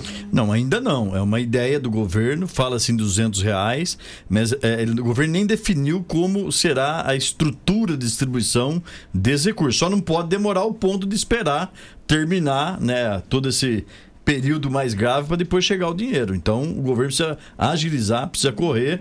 200 reais significa uma cesta básica, né? Ontem eu estava pela prefeitura levantando valores, né? Nós estamos pagando hoje. E o pra... pessoal tá bravo aqui com esse valor de 200 reais, viu, João? É, ele é baixo, mas se você pegar São Carlos e for fazer um levantamento de MEI aqui, o Ney Santos, registrado, cadastrado na Prefeitura de São Carlos, são mais de 20 mil MEIs que nós temos aqui, né? Microempreendedor individual. São mais de 20 mil. Se você coloca isso para o Brasil todo, nós estamos falando quase em 40 milhões de pessoas que o governo vai ter que arrumar essa ajuda por três meses. Por isso que eu digo, a ajuda não poderá ser só do governo federal. O, Estado vai ter que dar sua contribuição. Estou dizendo a parte econômica agora, viu, Ney Santos? Esse 200 reais seria uma ajuda. Ah, o, o Estado vai ter que pensar em algum tipo de ajuda e os municípios também. Sozinho o governo federal também não consegue. 8 e 29 falando em governo federal, o governo voltou atrás ontem naquele decreto que é, é, suspendia o salário do trabalhador por quatro meses. Informações do repórter Yuri Hudson. O presidente Jair Bolsonaro decidiu revogar o trecho da medida provisória que permite a suspensão do contrato de trabalho e dos salários por até quatro meses. A informação foi divulgada pelo próprio presidente nas redes sociais nesta segunda-feira. O governo editou a MP por volta das 11 horas da noite de domingo e já na manhã desta segunda, a medida que flexibiliza ainda mais a CLT foi alvo de diversas críticas. Em uma teleconferência, o presidente da Câmara, Rodrigo Maia, criticou o fato da proposta não prever um auxílio para quem tiver o contrato de trabalho suspenso e disse que a MP é capenga. Estou achando que mandar uma medida transória capenga, não dá para a gente construir soluções pontuais a cada momento. Isso vai gerar mais estresse e mais problema.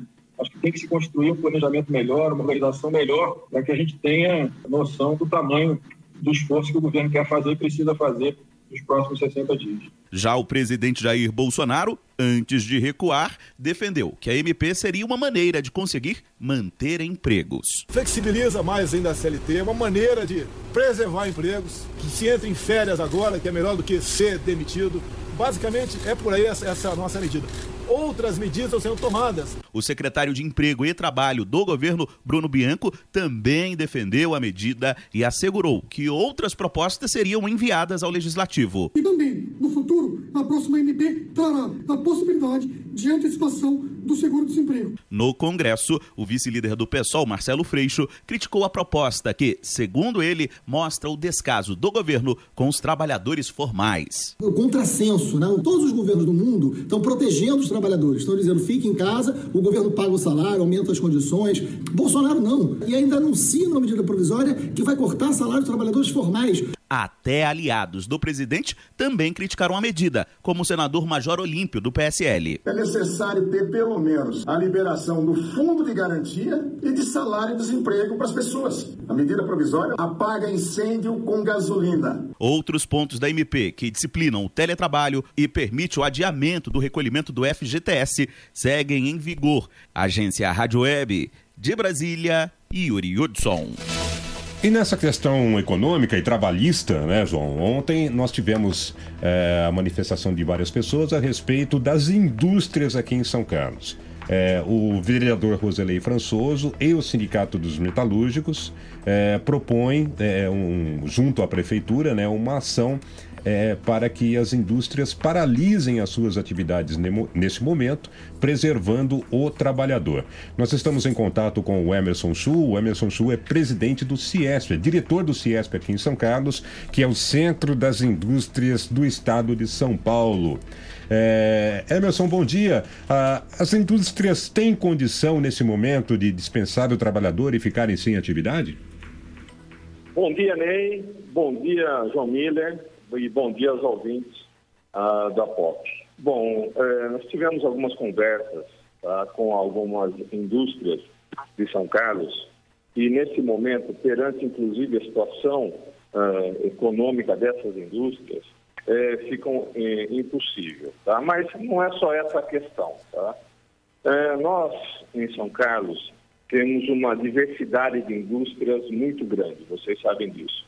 Muito, muito por causa das próprias universidades. Né? Nós temos aqui é, indústrias é, até pequenas, né, de base tecnológica, tá? que fazem parte aí de um, de um sistema é, é primordial, essencial, tá? para fornecimento de alimento, fornecimento de equipamentos da saúde, enfim, é, é, fazem parte de uma atividade essencial aí para, inclusive, esse momento. Entendeu? Então, é, a gente está analisando, nós criamos um comitê, nós estamos com um comitê no CS, um comitê de, de crise, tá? e analisando tudo isso. Ah, é fundamental a gente pensar o seguinte, tá? que ah, ah, a indústria ela não tem um atendimento direto ao público. Tá?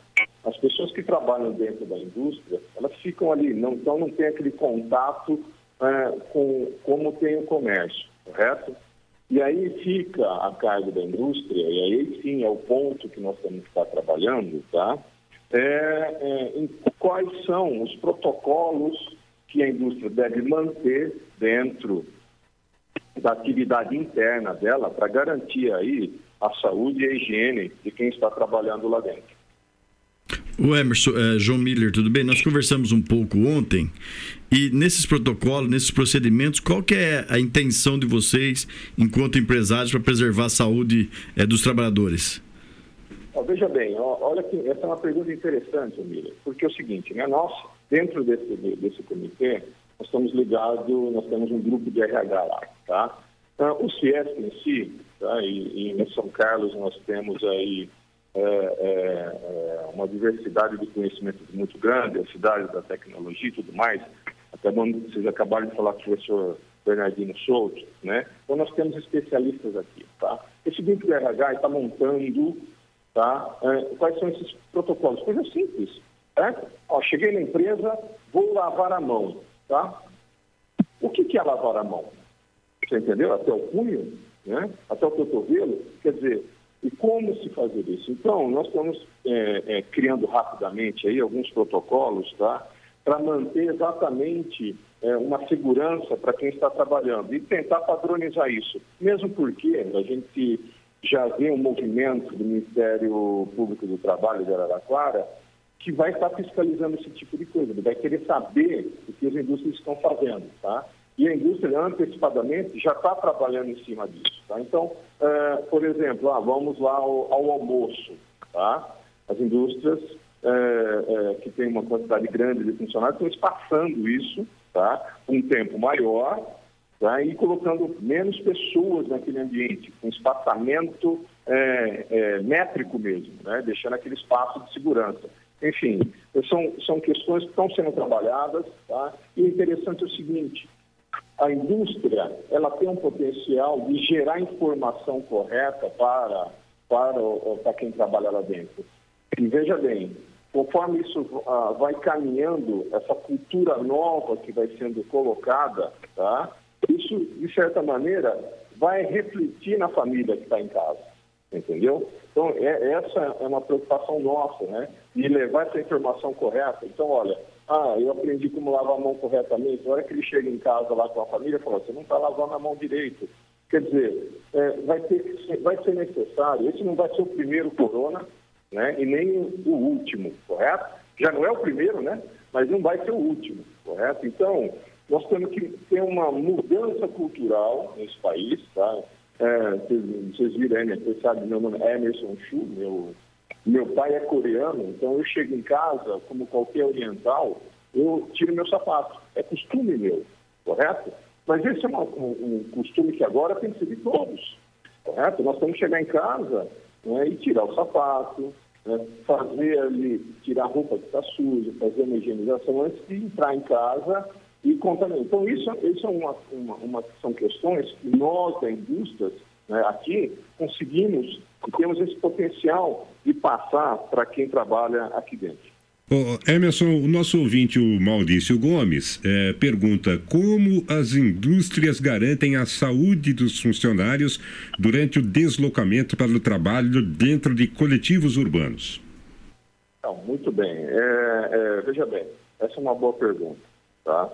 Ah, dentro dessa conscientização, tá, é, é importante, primeiro, que o, o- o- a empresa que faz o transporte mantenha essa higienização, correto? Isso já é, faz, tem que fazer parte, porque não é só da indústria que é, é, a- o veículo está.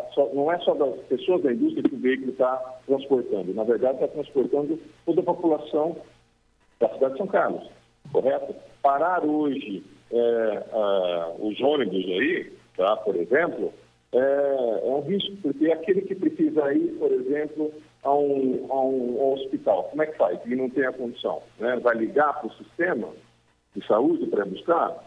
né, já está complicado. Nós temos veículos suficientes para isso. Enfim, isso fica a cargo da- da- dessa- da- das empresas que fazem isso. Lógico, nós, é, é, dentro desse, desse comitê, vamos estar incluindo, né, está incluso esse bate-papo com essas, com essas empresas, tá? para tentar aí melhorar e ver o que, é possível. Lógico que também nós vamos estar educando, e devemos fazer isso, tá? criando alguns protocolos para que o, a, o- o- a pessoa que trabalha na empresa, no momento de eh, deslocamento, ela também tome certos cuidados. O Chu, é, a- Ciesp tem é, centenas de empresas vinculadas a ela aqui em São Carlos. Essas grandes empresas, Electrolux, Tecans do Brasil, Faber-Castell, Volkswagen, entre outras, essas têm uma outra é, liderança, uma outra organização para saber se vai ou não dar férias coletivas? Olha, eh, eu não posso falar em nome delas, tá? Cada uma, cada empresa tem uma a sua peculiaridade, tem os seus clientes, tem o seu ambiente de negócio, tá? Mas até então, por conversas que nós tivemos, tá? Eh, elas não vão parar, tá? Mesmo porque elas estão eh, criando esse ambiente dentro, seguro dentro das empresas, tá? E, e- e veja bem, vamos, vamos ser bem sinceros, tá? É, é, pode ser que em determinado momento a gente venha parar. Isso vindo de uma ordem é, do governo do estado ou mesmo do governo federal, tá? Vamos parar, não sei por quê, tá? Veio essa ordem do governo do estado ou do governo federal, vamos estar parando, tá? Isso vai ser um momento deci- decidido em, em- em uma estratégia lá de cima, correto? Então, eh, veja bem, parar não tá, não, não parar não está eh, eh, no nosso dicionário. Certo. Podemos estar parando lá na frente, correto? Mas vai depender de muita coisa que, tá, que pode estar acontecendo, tá?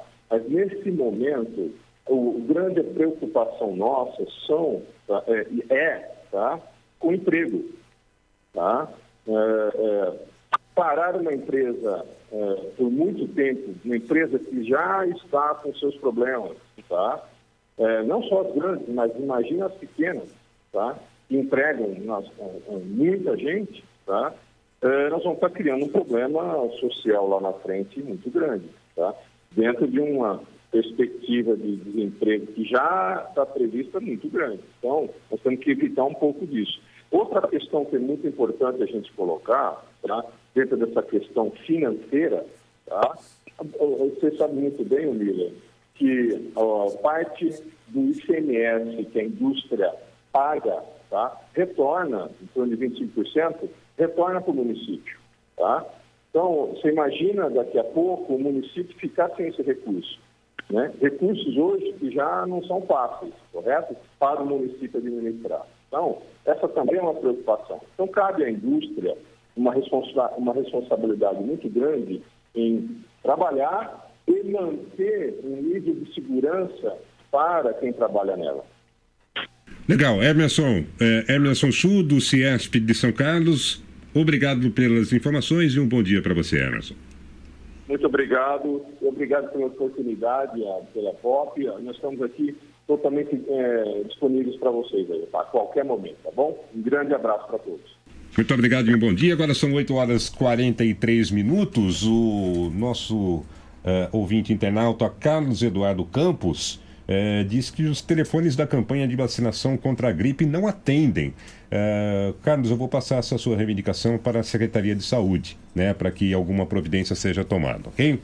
Fala agora para você da Oralsim. Oralsim é número um do Brasil em implantes dentários. Quem procura um atendimento de excelência e especializado, é, com uma estrutura moderna, o lugar é a Oral Sim. Oral Sim Implantes. Eu posso afirmar isso para vocês, hein? O objetivo da Oral Sim é transformar a sua vida e devolver a você a tão sonhada qualidade de vida através de dentes fixos. Digo que eu conheço. É, a Oral Sim trabalha com os dentes fixos e eu tenho vários amigos, inclusive, que conseguiram fazer seus implantes dentários.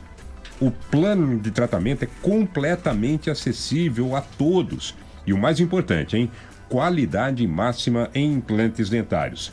É simples, é fácil. É só conversar com o Dr. Rafael, com a doutora Júlia. Eu tenho certeza que eles vão viabilizar o implante dentário para você. Abandone a dentadura e a ponte móvel agora mesmo. 2106-9500, 2106-9500, você ligue e agende a sua consulta. Aproveite essa grande oportunidade, hein? 2106-9500, Oral Sim Implantes, a sua referência em implantes dentários. E agora o papo é com você que tem o nariz aguçado, hein? Você já reparou como nossa memória traz o perfume de certos lugares, de pessoas queridas e de momentos especiais? Cheiros que nos acolhem? O cheiro da casa da mãe, da avó, o cheiro especial da infância. A Avatim é especialista em cosméticos carregados de aromas que provocam boas sensações. São mais de 450 itens entre difusores, perfumes para interiores, hidratantes, esfoliantes, sabonetes, colônias, dentre outros produtos focados no bem-estar. Todos com esses perfumes gostosos que preenchem o ambiente e as lembranças, isso sem agredir o olfato de ninguém. Um dos principais valores da Avatim é o respeito às origens e ao meio ambiente, o que fica claro desde o significado do nome da empresa. Você que não conhece a língua tupi-guarani, Avatim significa cheiros da terra. E é da natureza que vem a inspiração de todas as essências da Avatim. Todos os produtos são desenvolvidos sem testes em animais, nem derivados de petróleo. A loja da Avatim fica em São Carlos, na rua Episcopal 2089B, no centro. A Avatim não estará fazendo atendimento presencial até o dia 5 de abril. Os atendimentos serão através das redes sociais Avatim São Carlos e o WhatsApp 99321 0403. 99321 0403 com entrega em domicílio para maior conforto e segurança de todos. Há três anos, São Carlos se informa aqui no Jornal da Pop FM.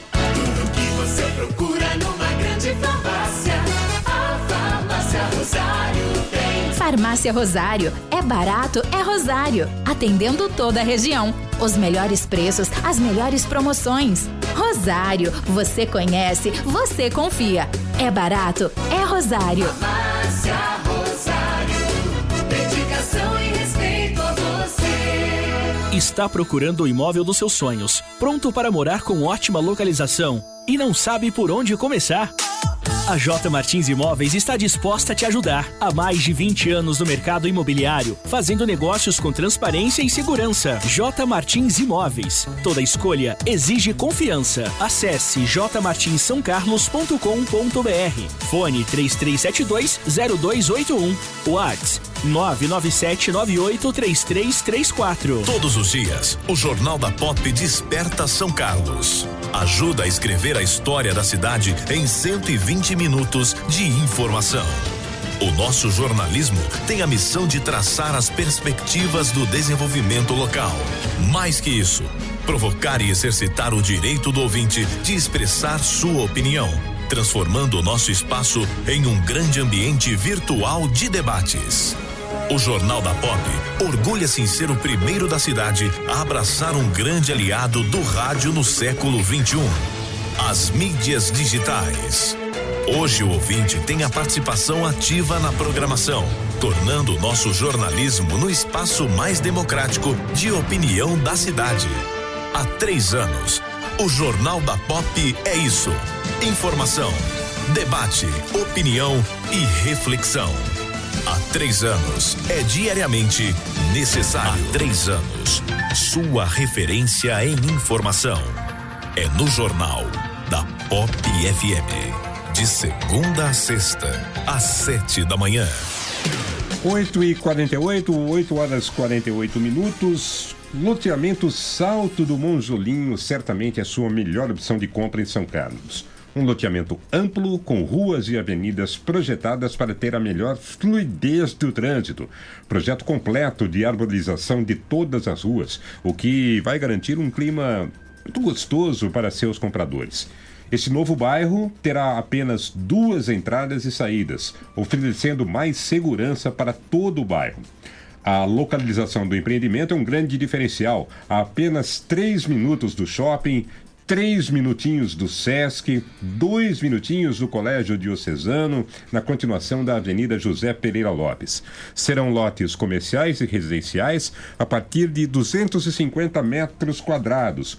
Completa infraestrutura, terrenos muito bem planos que facilitam na hora de você construir não tem que fazer lá muro de arrimo, né? Tudo é muito mais fácil. Além de ser entregue com áreas de lazer com quadra esportiva, duas quadras de areia, pista de caminhada e playground. Agora é a hora de você comprar seu tão sonhado imóvel. A entrada é facilitadíssima e os pagamentos em até 180 meses com parcelas a partir de 699 reais. O Salto do Monjolinho conta ainda com unidades a partir de 81 mil reais à vista. É o melhor custo-benefício de São Carlos. 81 mil reais à vista. Aproveite essa oportunidade. Converse com os corretores da imobiliária Cardinale e saibam a valorização que um loteamento como este pode trazer. Ligue agora mesmo ou envie um WhatsApp para 2107 8080. 2107 8080. Loteamento Salto do Monjolinho, exclusividade de vendas Cardinal Imóveis. Três anos, São Carlos se informa. Aqui, no Jornal da Pop FM. Bom dia para o Maurício Gomes, bom dia para é, nosso ouvinte aqui. Eu o nome dela é Cristina Medrado. É, Cristina não concorda muito com o que disse o Emerson Chu. Né? Ela diz: é, estamos falando de gente ou falando de gado? Né, com relação aí às indústrias que vão manter a sua atividade durante essa quarentena. É, quem mais aqui com a gente? Alaor Vieira, bom dia, Ney. É, ajuda de custo por parte do governo para os autônomos que têm MEI, já falei essa mensagem, né? Está prevalecendo essa ajuda. É, Nanão de Paula, além do ginásio, poderia usar as escolas ou até mesmo a Expo Show, que frequentemente é utilizada por estudantes. É uma outra opção também, né, João? De um espaço amplo. Expo né? Show sim, escola não. André Serafim, se a pessoa vai fazer o serviço em só uma casa, quando para, ele está desempregado.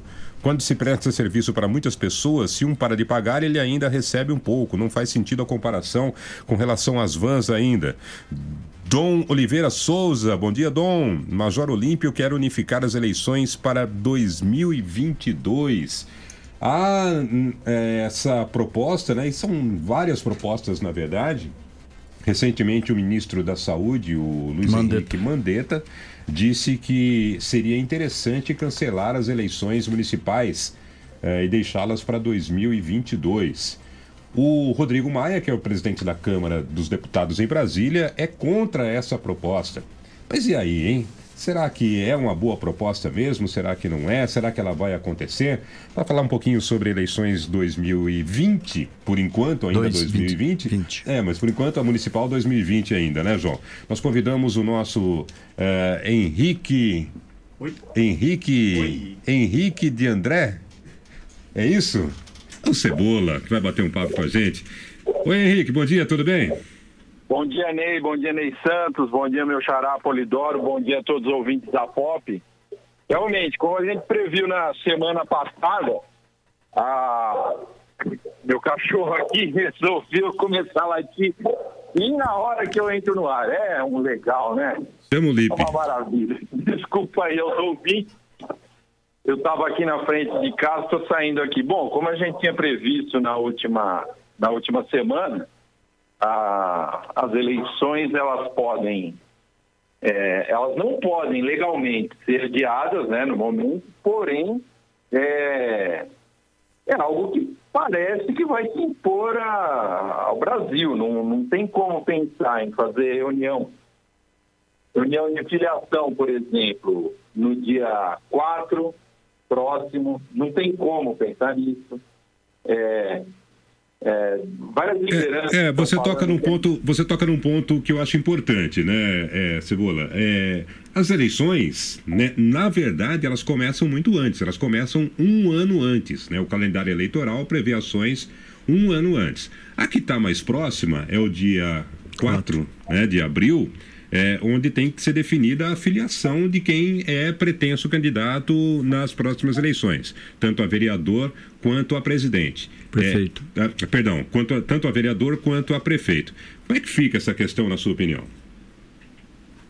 Eu acho que é impossível pensar em, em uma filiação em massa, e até como a gente falou, é, é até vergonhoso para o Brasil você ter um limite para filiações que mostra que os partidos brasileiros eles são nada além de legendas de aluguel na sua maior parte, né? Mas mesmo assim, como que os partidos vão se organizar agora para fazer essas filiações? Os presidentes vão andar de, de casa em casa pedindo filiações? Outra coisa, é, daqui a alguns meses, agosto, que é necessário fazer as convenções, né? Salvo engano, Miriam. É, como é que vai se definir quem vai ser candidato quem não é? Porque existem aqueles limites, existem aqueles cortes, existem os limites para gêneros, né? Para mulheres ou homens que são candidatos.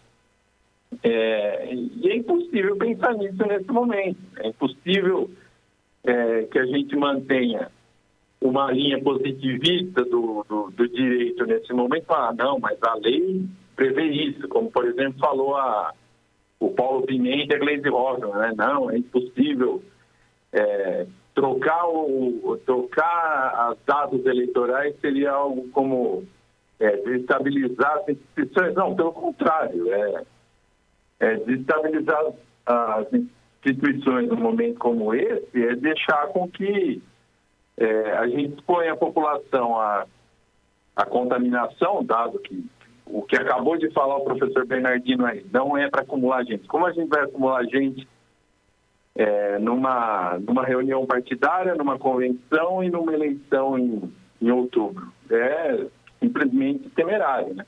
A não ser que se veja um novo horizonte aí na, na epidemia, na pandemia, nos próximos dias, o que eu acho que é extremamente difícil também. Cebola, é, você acabou de mencionar a questão da legislação eleitoral, ela está prevista na Constituição. E qualquer alteração tem que acontecer um ano antes do processo eleitoral, né? É, e nós teremos que ter, então, uma alteração é, constitucional, passar por duas votações é, na Câmara com três quintos e passar por duas votações no Senado por três quintos. Você acha que isso avança nesse momento dentro do no nosso Congresso? Então, se não avançar, como nós vamos fazer, né, Miller? Porque é, são, na verdade, são dois artigos da Constituição que deveriam ser revistos.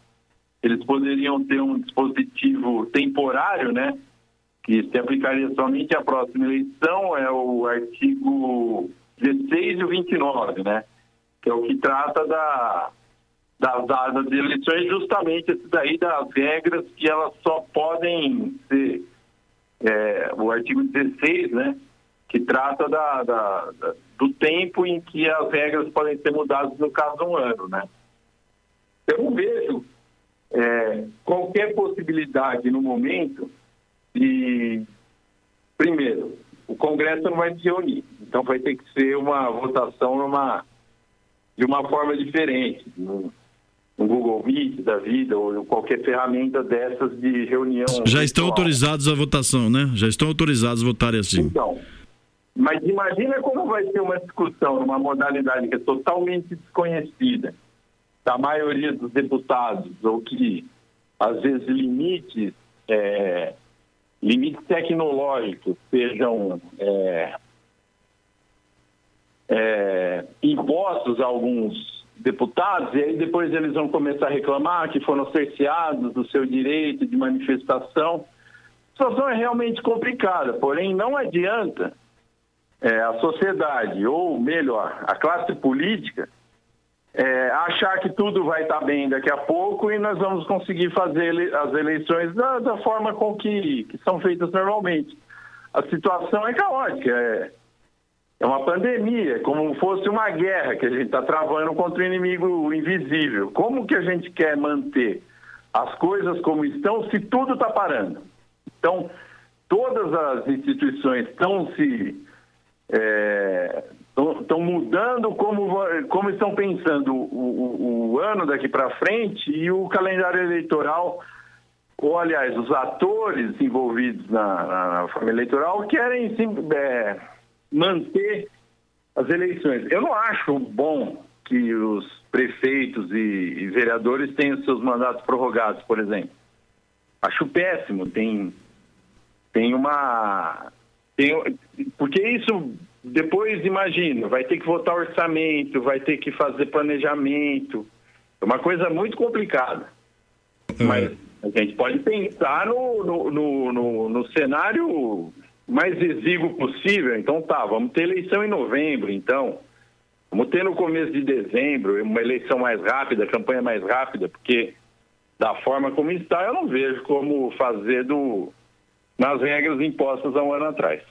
Marcelo Zangotti, bom dia. Bom dia, Rosângela Ribeiro. Bom dia, Samuel Generoso. O Maurício Gomes diz aqui: todo o dinheiro das eleições deve ser usado na saúde. Os políticos têm que colaborar. Isso é possível, Cebola? Então, não é possível da forma como está no momento, porém até o Rodrigo Maia já, já sinalizou que isso seria possível, que era uma proposta do Major Olímpio, tinha citado na, na terça-feira passada, que era de... na quarta-feira, perdão, que era de pegar o fundo eleitoral e direcionar uma parte, ou totalmente, não sei agora, para o combate ao coronavírus.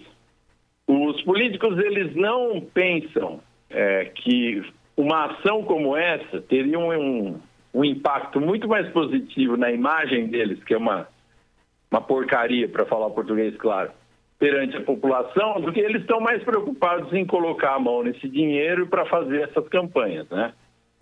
É, é, eu, eu acho que, que, como falta muita inteligência a muitos políticos, eles não vão ser a favor disso, por quê? Porque eles querem controlar essa, esse fundão aí bilionário. Porém, qualquer sociedade é, minimamente civilizada estaria discutindo isso pesadamente agora, e não simplesmente como uma proposta isolada de um ou outro É, Agente político, né? Silvio Santos diz que é a favor de candidaturas independentes, sem partidos, e a Paula Vieira diz aqui, bom dia, Paula, já que vão prorrogar os mandatos dos prefeitos por conta da pandemia, então que tal não permitir a reeleição? A, pergu- a pergunta é para mim? Não, bom, primeiro, a gente não sabe se. né, A gente não sabe. A gente está discutindo o adiamento das eleições, não tem nada a ver com o mandato. Como eu disse, o mandato pode muito bem terminar no próximo dia primeiro, mas pelo menos a eleição seja postergada para mais para frente e a campanha seja num tempo menor. É, se houver, um, um, por exemplo, o, o postergamento do mandato, por que não? Ó, é, é- é uma das propostas que está rodando lá em Brasília, é de unificação tudo em eleições. Então, da mesma forma que ocorreu em 82 e 88, aqui em São Carlos, teve o mandato tampão, né? Por que não é, já pensar numa unificação de eleições, já que vai, já que as regras vão ter de ser mudadas, mas aí dá dois mandatos para prefeito, eu também acho demais no, no, no momento, entendeu? Acho que a gente não poderia tomar essa decisão no, no calor do momento, né? Mas pelo que, que- que se mostra, pela- pelas projeções do Ministério da Saúde, não é, não, não é o caso necessário de adiar as eleições para o ano que vem e, e, consequentemente, os mandatos, mas é, colocar essas eleições um mês ou dois meses para frente, deixar ela mais curta e deixar um tempo de transição menor. Parece ser a coisa mais é, plausível se pensar no momento, né? Agora, adiamento de mandato, assim, acho que não, não, não é o caso de se pensar agora. Talvez num- numa piora da pandemia. Cadu Pradella escreve aqui: pensar em eleição nesse cenário é triste, deplorável. Usar erros e acertos dos governantes durante a pandemia na campanha é a cara dos nossos políticos e o povo morrendo. Mas tem um calendário em vigor aí que precisa se resolver, né? É, é, a discussão ela é, é do momento, né? Nós temos um processo eleitoral marcado, né? Pela nossa democracia. Agora, é, erros e acertos vão ser avaliados também pela população no caso da pandemia. Certamente, um administrador pode ter atitudes ou ações melhores que outros administradores. Então, tudo que você faz numa administração, quando você tem lá seu mandato de quatro anos, deve ser avaliado pelo cidadão no momento do voto. Isso é natural. Então, é, não vejo que esse pensamento do Cadu, que nesse momento gente não deveria estar tocando nesse assunto. Pelo contrário. Por exemplo, a questão das Olimpíadas. Por que, que nós vamos tocar nesse assunto daqui a pouco também? Elas vão acontecer em julho, realmente? Há necessidade de adiamento? Então, a pauta que existia, é, pré-estabelecida dos temas da nossa sociedade, elas vão estar, né, nesse momento, sendo colocada para debate para saber se adia ou não. É sua opinião também, Cebola? Não, a questão das Olimpíadas que o Miller falou agora é. Eu estava assistindo ontem a programação esportiva, né? O que o que está dando para fazer de programação esportiva é a, a grande discussão é o adiamento das Olimpíadas. E está claro que não vai ter como ter Olimpíada esse ano, né? Já estão pensando até em 2021, por que não? Qual que é o problema? Tudo bem, tem contrato, tem planejamento, mas já tem um monte de, de, de equipes e de comitês olímpicos que falaram que vão boicotar se as Olimpíadas serem feitas nesse momento. A questão aí que o Cadu levantou é, é a minha resposta vai muito, muito com o Miller. É num momento é, de caos que a gente vê a qualidade de um governante. É, a gente pode ver ao longo do tempo, mas todo mundo lembra do desempenho do Churchill na Segunda Guerra Mundial. E esse foi grande, um dos grandes legados dele, mas é o principal. Todo mundo lembra de como Churchill liderou o Reino Unido durante a Segunda Guerra Mundial. Como que os políticos no mundo inteiro estão lidando com, com essa pandemia vai marcar pelo resto da vida deles a trajetória deles. Então, é, não é que a gente está discutindo. Tem gente que está discutindo o processo eleitoral nesse momento, sim. Geralmente é gente que, que tem muito interesse, que quer se eleger ou que, ou que quer arrumar um cargo, alguma coisa assim. É, o que a gente está pensando agora, nesse momento, nessa conversa, é se as eleições devem acontecer agora, nesse momento. É, discutir as ações dele, isso daí não tem como não discutir. É, as ações da, das prefeituras, dos governos estaduais, do governo federal, não só no Brasil, no mundo inteiro, vão ser muito repercutidas para a história desses políticos, desses, desses postulantes a qualquer cargo público. Legal. Henrique de André, o Cebola, obrigado pela participação e um bom dia para você. Bom dia para vocês também. João, obrigado, viu? Obrigado. Um bom dia. Um abraço a todos. Valeu, João Miller. É, abraço a todos. Amanhã o Fabinho está de volta para a alegria do Luciano Fernandes, que perguntou onde anda o Fabinho. Fabinho volta amanhã, tá? E o Jornal da Pop também volta amanhã a partir das 7 horas da manhã. Na sequência da programação da Pop tem Henrique Polidoro até Meio-dia. até o meio-dia. Uma boa terça-feira para você e até amanhã. Você ouviu o Jornal da Pop FM. Oferecimento: Farmácias Rosário, Oral Sim Implantes, São Carlos, Rua Marechal Deodoro, 2372. Art Point, gráfica e editora. J Martins Imóveis. Toda escolha exige confiança. Rua Doutor Orlando Damiano, 2335. E Avatim, refúgio de boas sensações. Na Rua Episcopal 2089B, Centro. Tudo que você procura numa grande farmácia. A Farmácia Rosário. Farmácia Rosário. É barato, é Rosário. Atendendo toda a região. Os melhores preços, as melhores promoções. Rosário. Você conhece, você confia. É barato, é Rosário. Farmácia Rosário. Dedicação e Sim, sim, eu vou pra Oral Sim. Pra, pra minha vida melhorar. Ri, ri, quero voltar a sorrir. Ha, ha, sorrir e gargalhar. Eu vou abrir a porta pra felicidade. Curtir a família, amigos, sorrir à vontade. Oral Sim, a rede de implantes dentários número 1 um do Brasil. Nosso carinho constrói sorrisos. Em São Carlos, Rua Marechal Deodoro, 2372. Agende sua avaliação. Ligue 2106 9500. Uma folha de papel pode receber diferentes impressos. E com o nosso cuidado, sua impressão pode criar vida. Alta qualidade, aliada aos melhores e mais sofisticados métodos de acabamento, fazem sua impressão sair do papel. Sensibilidade no atendimento, qualidade artística nos processos de produção, velocidade na entrega e os melhores preços. Art Point, impressão que faz diferença. Agora também na nova unidade no Shopping Lupo, em Araraquara. Está procurando o imóvel dos seus sonhos, pronto para morar com ótima localização e não sabe por onde começar? A J Martins Imóveis está disposta a te ajudar. Há mais de 20 anos no mercado imobiliário, fazendo negócios com transparência e segurança. J Martins Imóveis. Toda escolha exige confiança. Acesse jmartinssaocarlos.com.br. Fone 3372-0281.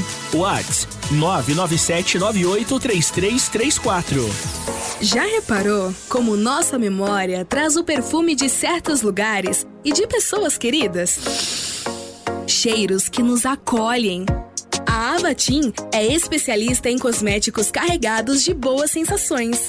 São mais de 450 itens, entre difusores, perfumes para interiores, hidratantes, sabonetes, dentre outros produtos focados no bem-estar. Visite a loja, Rua Episcopal 2089B, Centro, São Carlos.